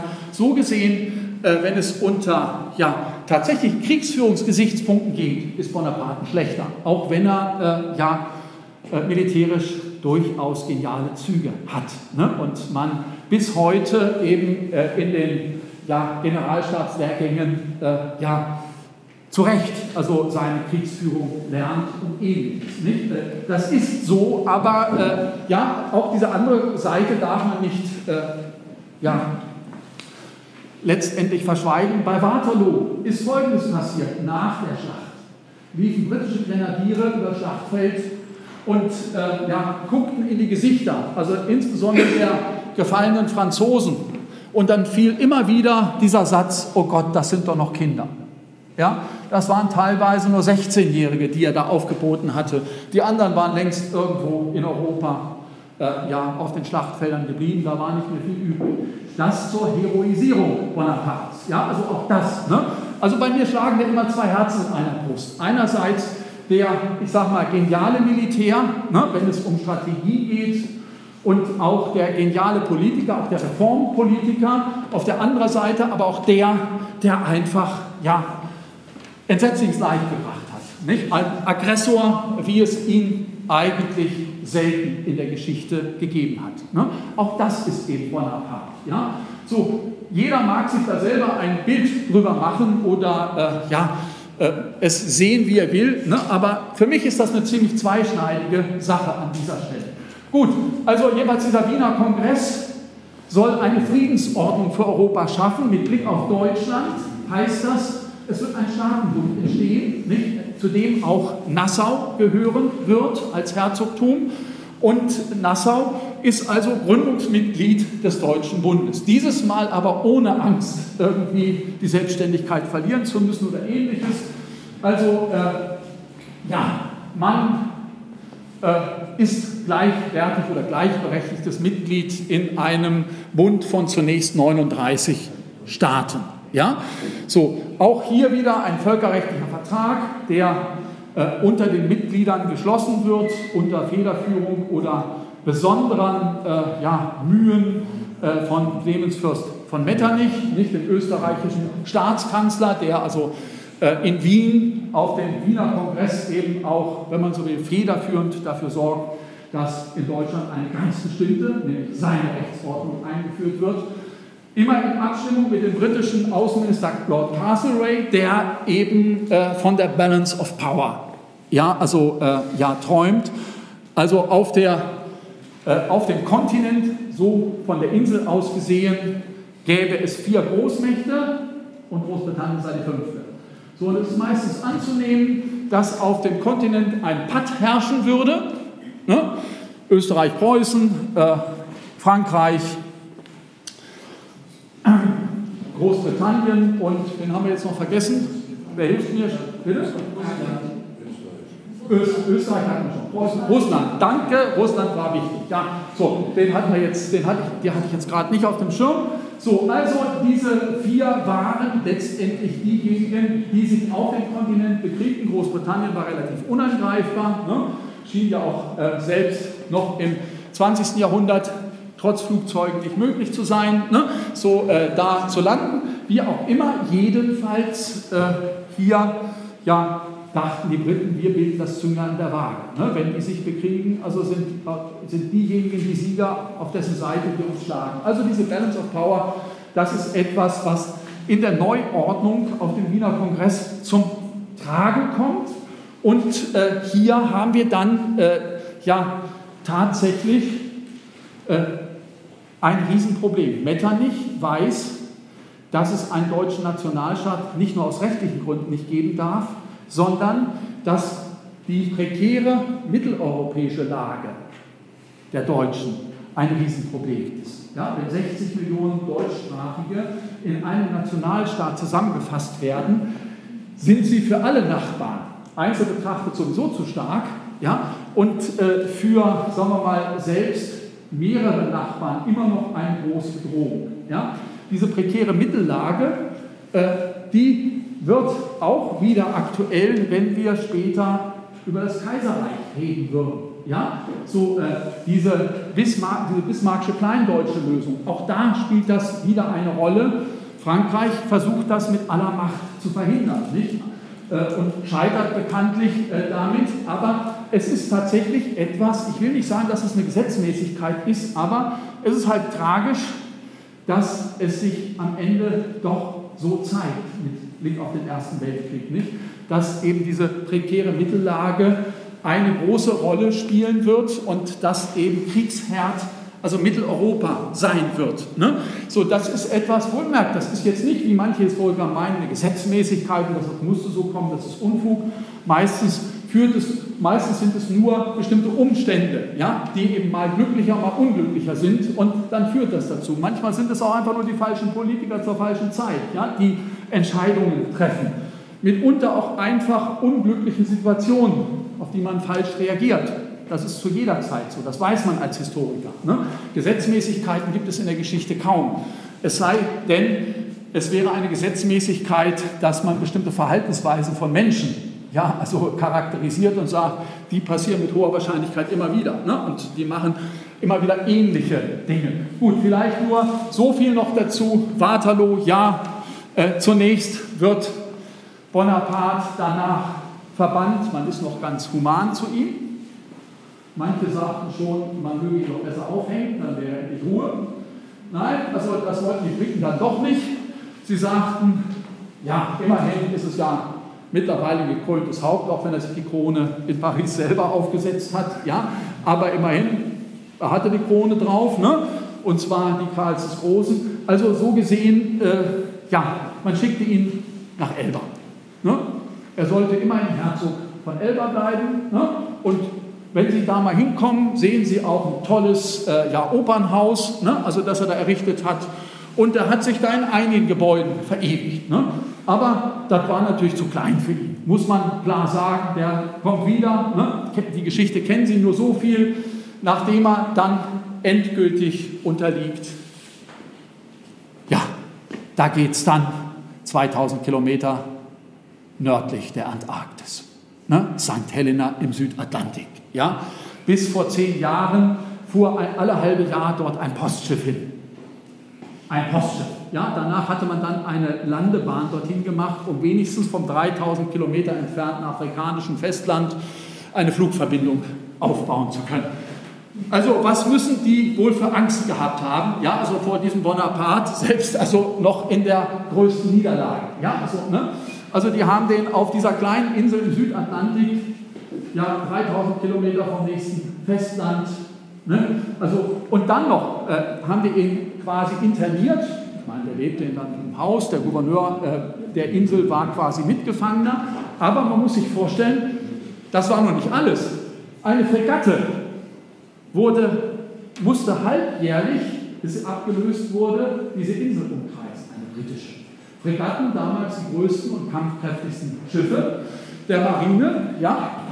Also äh, auch das ein Zeichen dafür, man nahm das sehr ernst. Ne? Also von wegen, der sollte da nicht nochmal wegkommen, egal wie. Ne? Der wäre auch so nicht weggekommen, nicht? Aber äh, das war ein Statement, würde man heute sagen. Gut, okay. Aber jetzt genug zu äh, Bonaparte. Äh, jetzt vielleicht zu Nassau, ja, mal auf der etwas unkriegerischen Seite. Äh, Nassau erlässt ja schon 1814, Anfang September, eine Verfassung und ist damit, wenn Sie so wollen, in Deutschland, wenn wir uns das Datum auch mal angucken, 1. 2. September 1814, fehlt hier sogar, aber egal, äh, das ist noch vor der Gründung des Deutschen Bundes. Ne? So, gleich nachdem der Rheinbund beerdigt ist, äh, ja, erlässt Nassau eine eigene Verfassung. Es ist damit ja die erste wirklich moderne Verfassung, auch wenn sie gar nicht so modern ist. Ne? Aber es gibt halt nichts Moderneres als zu der Zeit.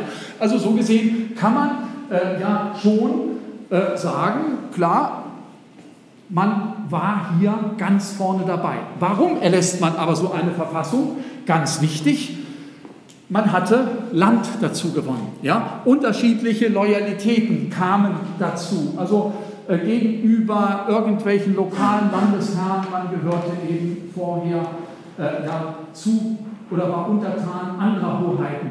Jetzt musste man dafür sorgen, dass eine ja, Gleichschaltung im gesamten Land stattfinden konnte, verwaltungstechnisch nicht? und auch strukturell. Man sollte sich halt künftig ja, als Bürger oder Untertan des Herzogtums Nassau wiederfinden. Bemerkenswert ist eben, dass es hier Landstände gibt. Ja, später ist das nicht mehr bemerkenswert, weil es alle haben, ja, oder fast alle Staaten, aber in diesem Moment schon. Und hier vielleicht nur so viel, keine Angst, ich mache das jetzt nicht im Einzelnen hier äh, ja, durch, das, dann wären wir morgen früh noch hier, aber äh, wichtig ist, diese Landstände sind das erste Mal, außer vielleicht die Bayerische Verfassung von 1808, die auch schon solche Anklänge hat, diese äh, Landstände sind das erste Mal Volksvertretungen. Ja, das heißt also, hier äh, sitzen Abgeordnete, Deputierte, und das ist egal, ob das Adlige oder Honorationen sind oder hier gewählte einfache Mitglieder in der ersten oder zweiten Kammer, das sind Vertreter nicht mehr ihres Standes, also Adel, Klerus, Stadt oder was auch immer, sondern das sind Vertreter des gesamten Volkes. Ja?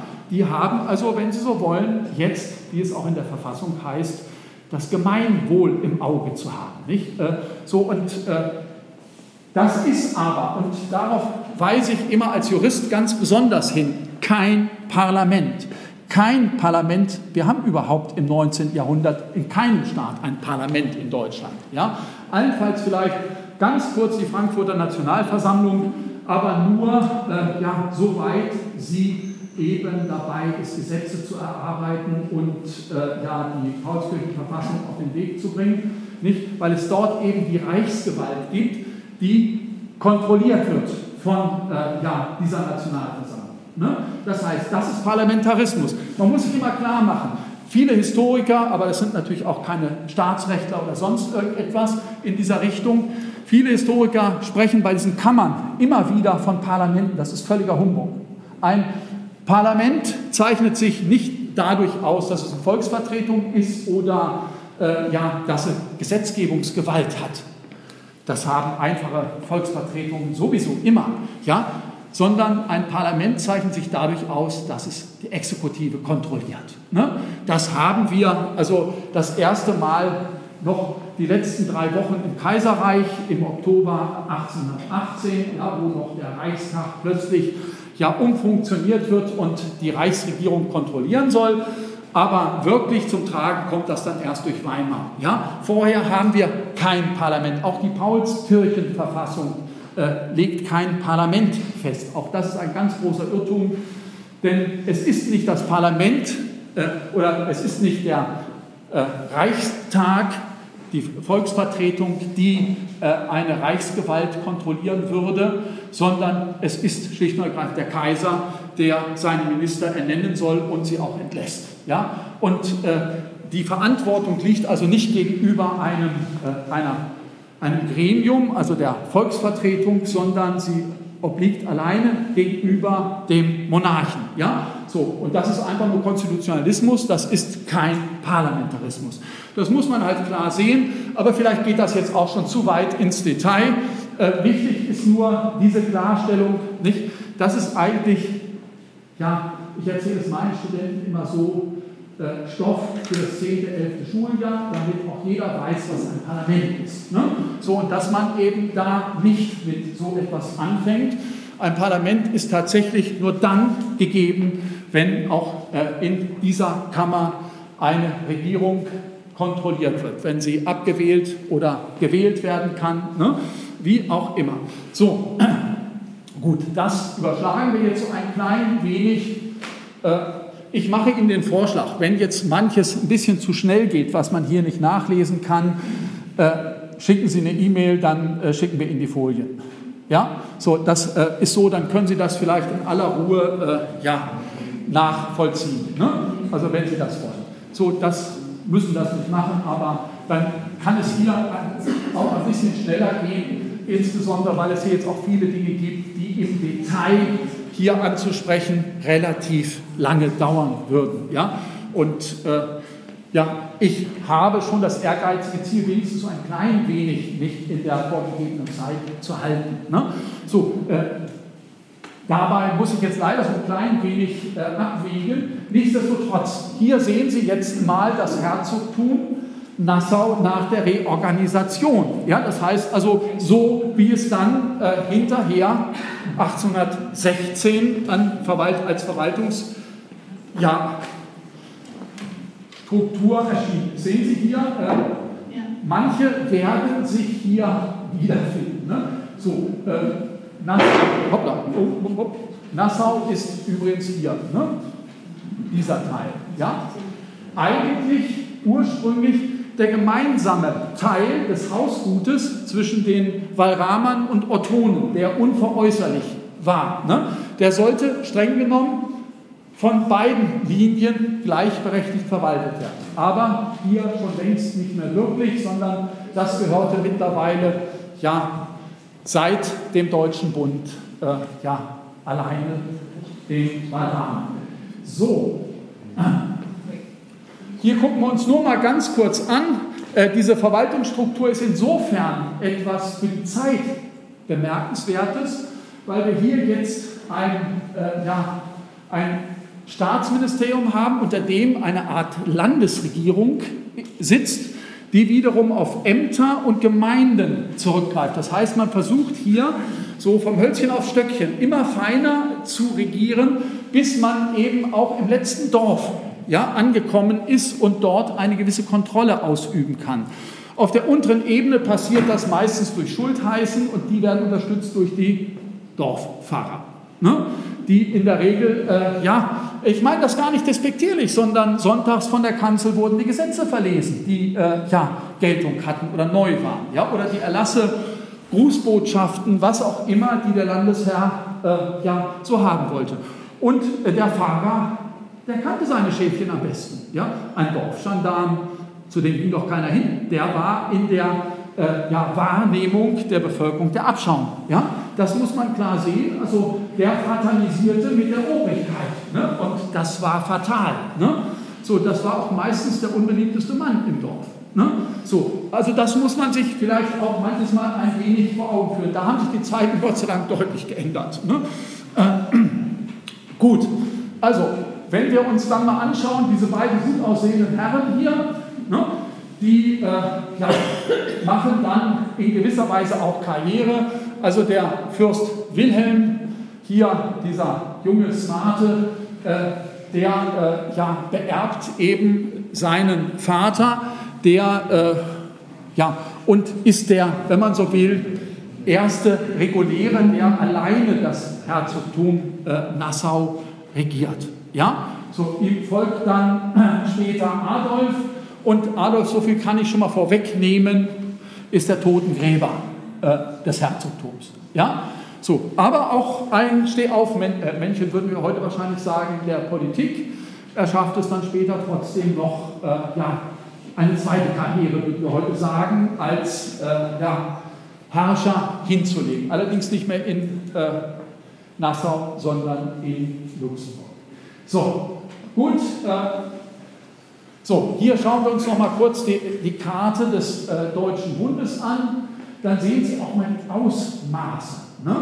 Also äh, Sie merken auch hier, nicht alles, äh, ja, was äh, zu Preußen gehört, gehört auch tatsächlich zum Deutschen Bund. Ne? So, auch nicht alles, was zu Österreich-Ungarn gehört, gehört zum Deutschen Bund. Nicht? Also der ganze, der ganze Teil hier hinten ne, ist ausgespart. So, und äh, ja, das Ganze hier oben haben Sie Schleswig, gehört auch nicht zum Deutschen Bund, ne, sondern nur Holstein. Das spielt später noch eine gewaltige Rolle.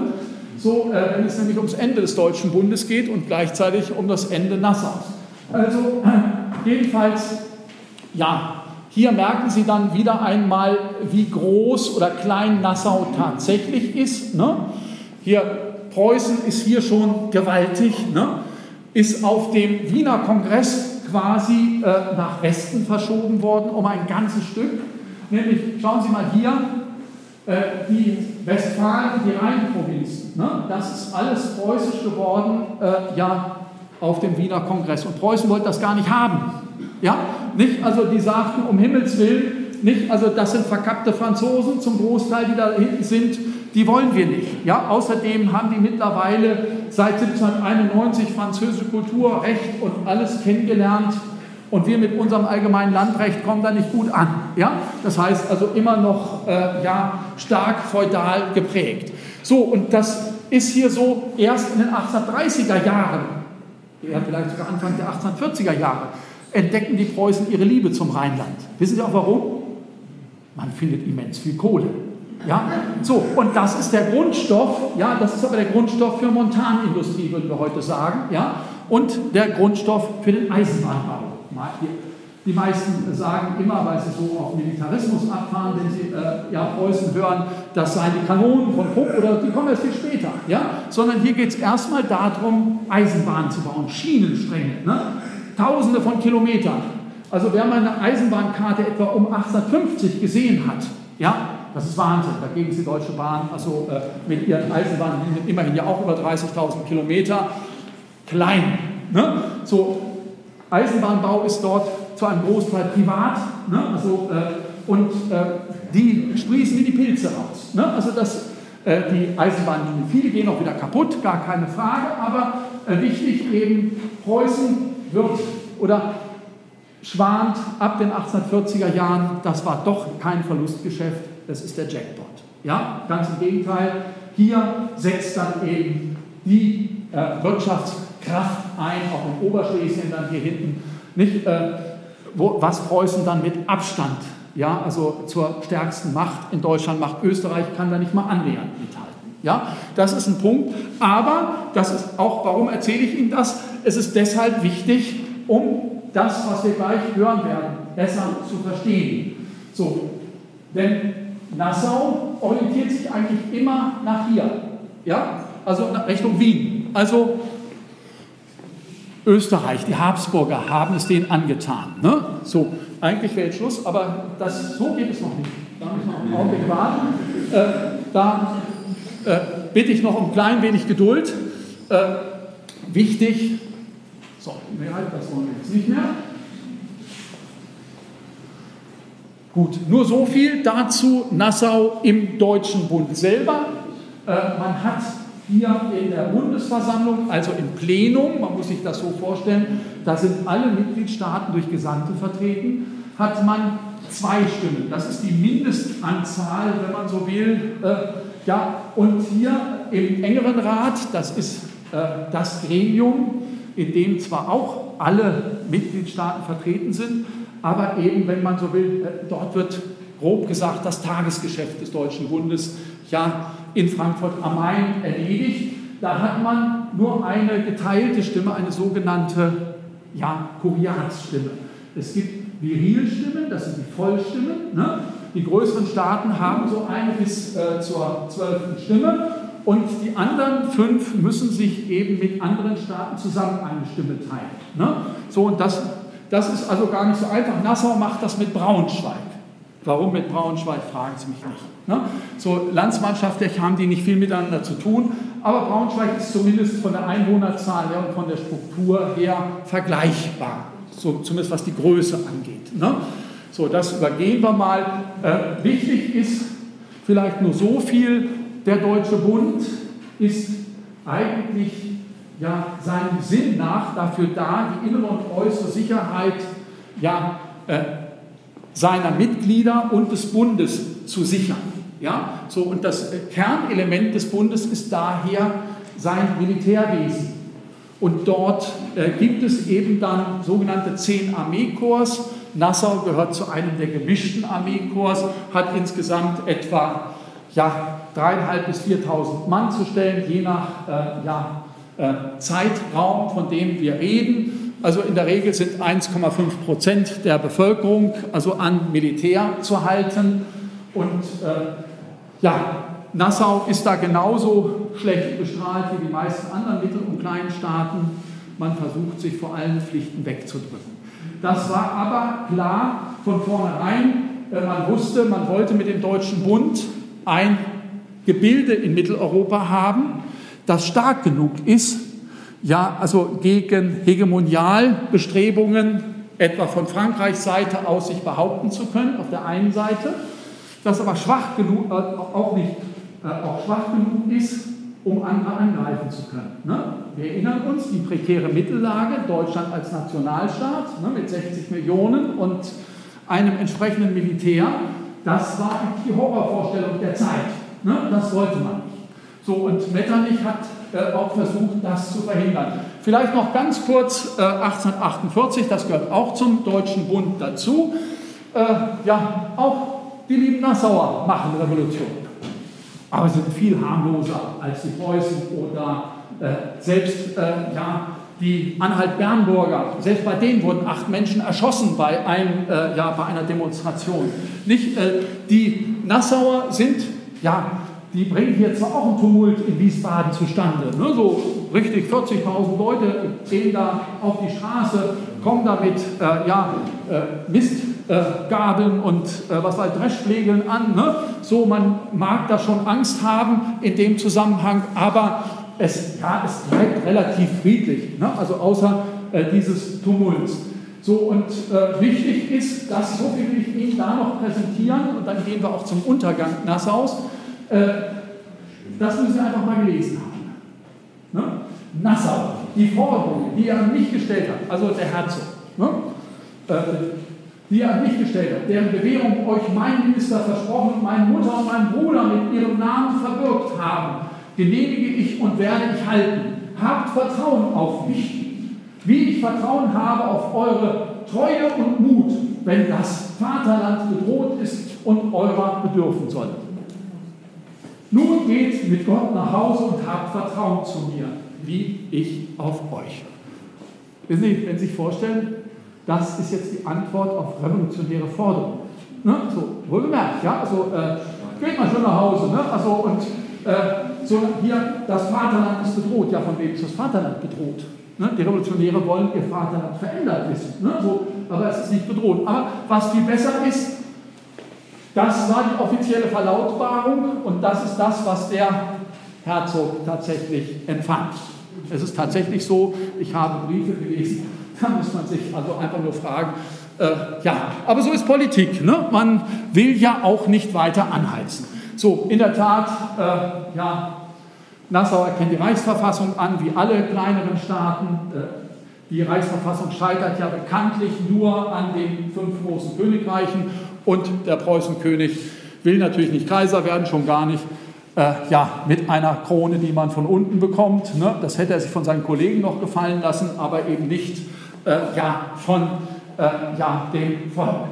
Das war dann eben doch etwas, ich enthalte mich jetzt also den äh, Schimpftiraden, die er darauf losgelassen hat, aber Er verachtete das Ganze zutiefst.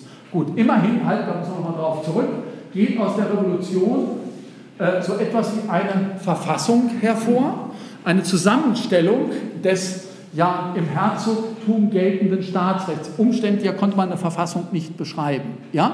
So andere Staaten haben einfach geschrieben Verfassungsurkunde für das Königreich Sachsen oder was auch immer. Und die Nassauer, die schießen den Vogel ab. Ne? Zusammenstellung des im Herzogtum geltenden Staatsrechts.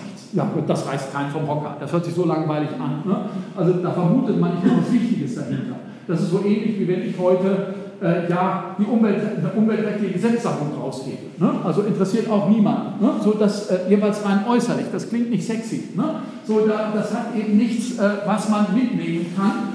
So, und, äh, aber die Verfassung hatte es inhaltlich in sich. Ne? Sie war durchaus also auf der Höhe der Zeit auch wenn das Wahlrecht hier äh, ja, vielleicht noch nicht das modernste gewesen sein mag. Gut, wichtig ist, wie überall 1851, ja, die Reaktion auf der Grundlage des sogenannten Bundesreaktionsbeschlusses. Der Deutsche Bund erlässt also, nachdem er sich wieder selbst neu erfunden hat, äh, ja, einen Beschluss, der besagt, dass alle revolutionär ja, erreichten Verfassungsänderungen wieder rückgängig gemacht werden müssten. Ja, deswegen Bundesreaktionsbeschluss. Daran sind natürlich alle Mitglieder des Deutschen Bundes gebunden und Nassau ja, macht, wie eben durch den Bundesbeschluss befohlen, andere Staaten machen das allerdings auch. Das heißt, hier findet gleich wieder nach der Revolution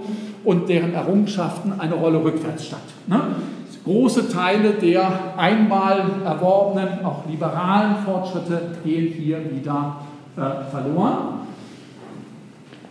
Wichtig aber jetzt, äh, ja, wie kommt es zu Nassaus Ende? Sie merken, Sie können bald durchatmen. Äh, so, wir haben es jetzt äh, bald geschafft. Wir haben eben seit 1864 ja die sogenannte Schleswig-Holstein-Krise Preußen und Österreich sind eigentlich seit Anfang der 1850er Jahre heftig dabei, sich gegenseitig ja, äh, in Deutschland, wenn man so will, im politischen Einfluss zu überbieten. Österreich ist immer noch, äh, wenn man so will, politisch Erster, Preußen ist politisch ewig Zweiter. Ja? So, aber das ja, ändert sich zunehmend in der Dänemark beziehungsweise in der ja, in der Schleswig-Holstein-Frage geht es halt kurz gesagt einfach darum, dass äh, ja, Dänemark versucht, Schleswig und Holstein Herzogtümer, die vom dänischen König in Personalunion mitregiert werden, in das dänische Königreich einzuverleiben. Ja? So, das wiederum ruft insbesondere die beiden Führungsmächte des Deutschen Bundes, Preußen und Österreich, da ist man sich mal einig auf den Plan, die sagen nämlich, das geht ja gar nicht, das ist einfach rechtswidrig. Der Dänenkönig ist über Holstein Mitglied des Deutschen Bundes, ja, so, weil er im Herzog von Holstein ist. Schleswig ist nicht Mitglied des Deutschen Bundes, das spielt aber keine Rolle, weil es den sogenannten Riepener Vertrag zwischen Schleswig und Holstein gibt. Und dieser Riepener Vertrag sagt Folgendes ob ewig ungedehlt. Verstehen Sie auch. Ne? Diese beiden Herzogtümer sollen auf ewig ungeteilt bleiben. Das heißt also, äh, äh, wenn der Dänenkönig was machen würde, ne, würde er unrechtmäßig äh, ja, Schleswig einmal äh, sich einverleiben, genauso wie Holstein. Holstein würde er aber nicht kriegen, weil das Teil des Deutschen Bundes ist. Ne? So, und man müsste die auseinanderreißen, geht nicht. Also mit dieser Parole, ob ewig ungedehlt, zieht man in den Krieg, besiegt die Dänen, Düppler Schanzen und solche Geschichten. Ja, also das äh, will ich jetzt nicht im Einzelnen ausführen. Hinterher einigt man sich, nachdem Dänemark besiegt ist, darüber, dass man Schleswig und Holstein gemeinsam verwalten möchte. Lange Rede, kurzer Sinn, wir ahnen es schon. Das klappt nicht wirklich gut. Ne? So, die Preußen ja, nehmen sich Schleswig an und die äh, Österreicher bekommen Holstein zur Verwaltung. Und was machen die redlichen Preußen gleich als allererstes? Sie zünden in Holstein, damals Altona noch nicht zu Hamburg gehörend, noch eine holsteinische Stadt. Ja, äh, da werden gleich Unruhen erzeugt und Preußen zeigt daraufhin seine Besorgnis, Österreich kriege das nicht in den Griff. Also marschiert man dort ein und setzt den Österreichern ein Ultimatum. Die müssen sich ins Königreich Hannover über die Elbe zurückziehen, also ins heutige Niedersachsen, wenn sie so wollen. Und das ist eine, die Beleidigung schlechthin. Ne? Österreich versucht dann über den Deutschen Bund, über die Bundesversammlung das Ganze rückgängig zu machen und äh, will das verurteilen lassen in der Bundesversammlung. Daraufhin sagt der preußische Gesandte von Savigny, Preußen tritt aus dem Deutschen Bund aus. Das ging gar nicht, das war ein immerwährender Bund. Ne? Also, äh, aber rein rechtlich gesehen war das eigentlich unmöglich. Aber Preußen tritt aus. Daraufhin, hoppla, sind wir noch da? Gut. Äh, daraufhin äh, kommt es ja, zum Showdown. Österreich verlangt die Bundesexekution gegen Preußen. Eine Bundesexekution hat immer nur funktioniert gegen kleine und Mittelstaaten, wenn die Großen dahinter standen, aber nicht, wenn gegen einen Großen die Exekution geführt wird. Das kann man sich vorstellen. Ne? So, also, das ist quasi der deutsch-deutsche Krieg. Ne? Für einen Verfassungsjuristen ist es ganz einfach nur eine misslungene Bundesexekution am Ende. Ne? Also, man versucht auf der Basis vom Bundesrecht ein abtrünniges Mitglied heimzuholen in die bündischen Strukturen. Die Schlacht bei Königgrätz haben Sie vielleicht schon mal gehört, den Begriff 1866, die Österreicher verlieren.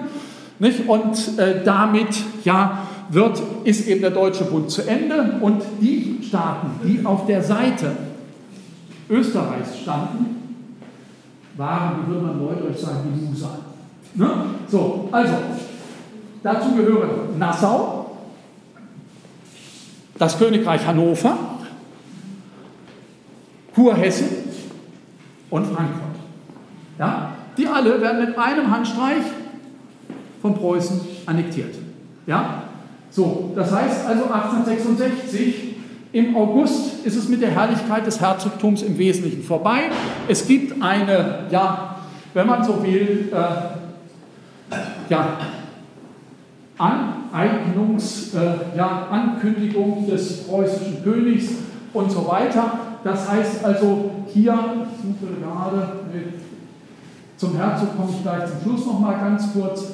Äh, wichtig ist, Nassau kämpft gar nicht wirklich gegen Preußen. Ehe man sich versieht, ist der größte Teil Nassaus längst besetzt von preußischen Truppen. Ja, die hatten sie auch gar nicht weit. Ne? So bei oben. Äh, ja, sind die einfach mal ganz schnell vorbeigekommen und haben äh, ja, die paar Grenadiere die sie vorgefunden haben, dann einfach auch entwaffnet. Das war also kein großes Problem. Mit dem Rest der Truppen ist der Herzog nach Süddeutschland abgezogen, ja, hat sein Land schutzlos zurückgelassen, im Übrigen auch Frau und Kind, die blieben in Wiesbaden zurück. Ne? So äh, nach dem Motto, die Preußen werden schon ein Einsehen haben und denen nichts tun. Äh, und äh, ja, Preußen machte da einfach kurzen Prozess.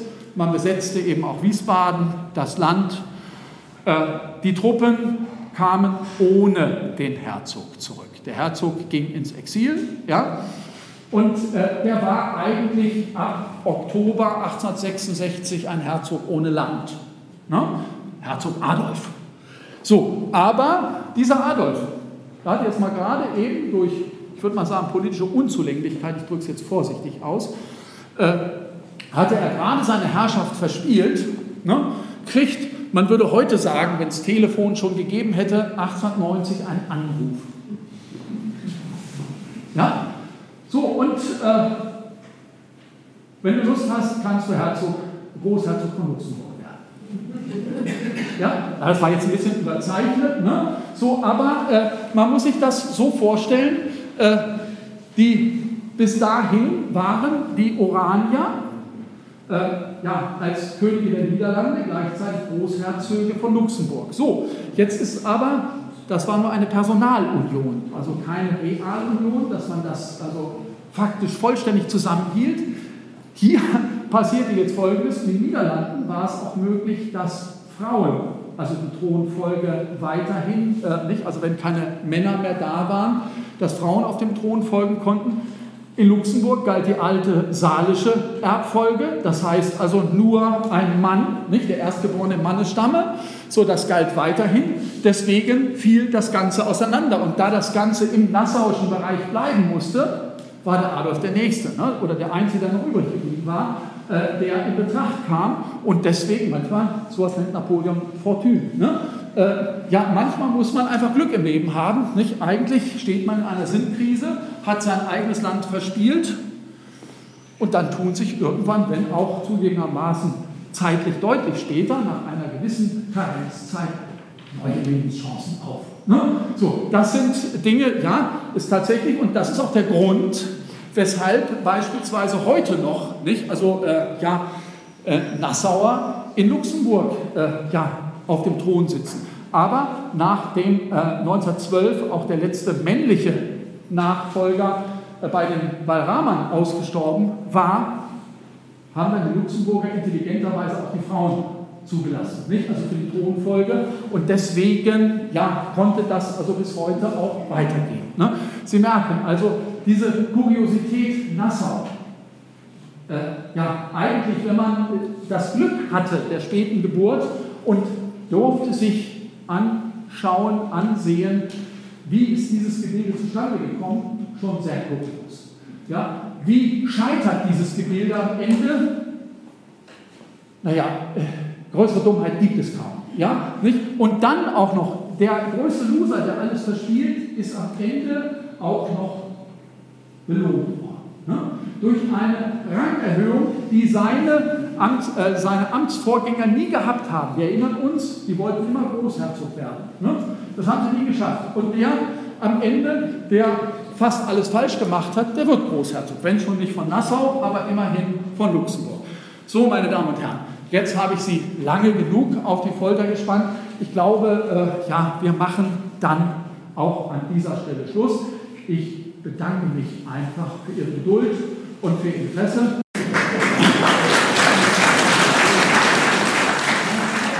Und damit endet der Vortrag von Professor Dr. Kottola, liebe Zuhörerinnen und Zuhörer. Wow, so viel Informationen, so detailliert und genau aufbereitet. Ich bin sicher, Sie haben sehr viel mitnehmen können von dieser sehr besonderen und sehr besonders langen Folge des Hörmals an diesem Sonntag. Ich wünsche Ihnen jetzt einen wunderbaren Tag im Kreise Ihrer Lieben. Bleiben Sie gesund und machen Sie es gut.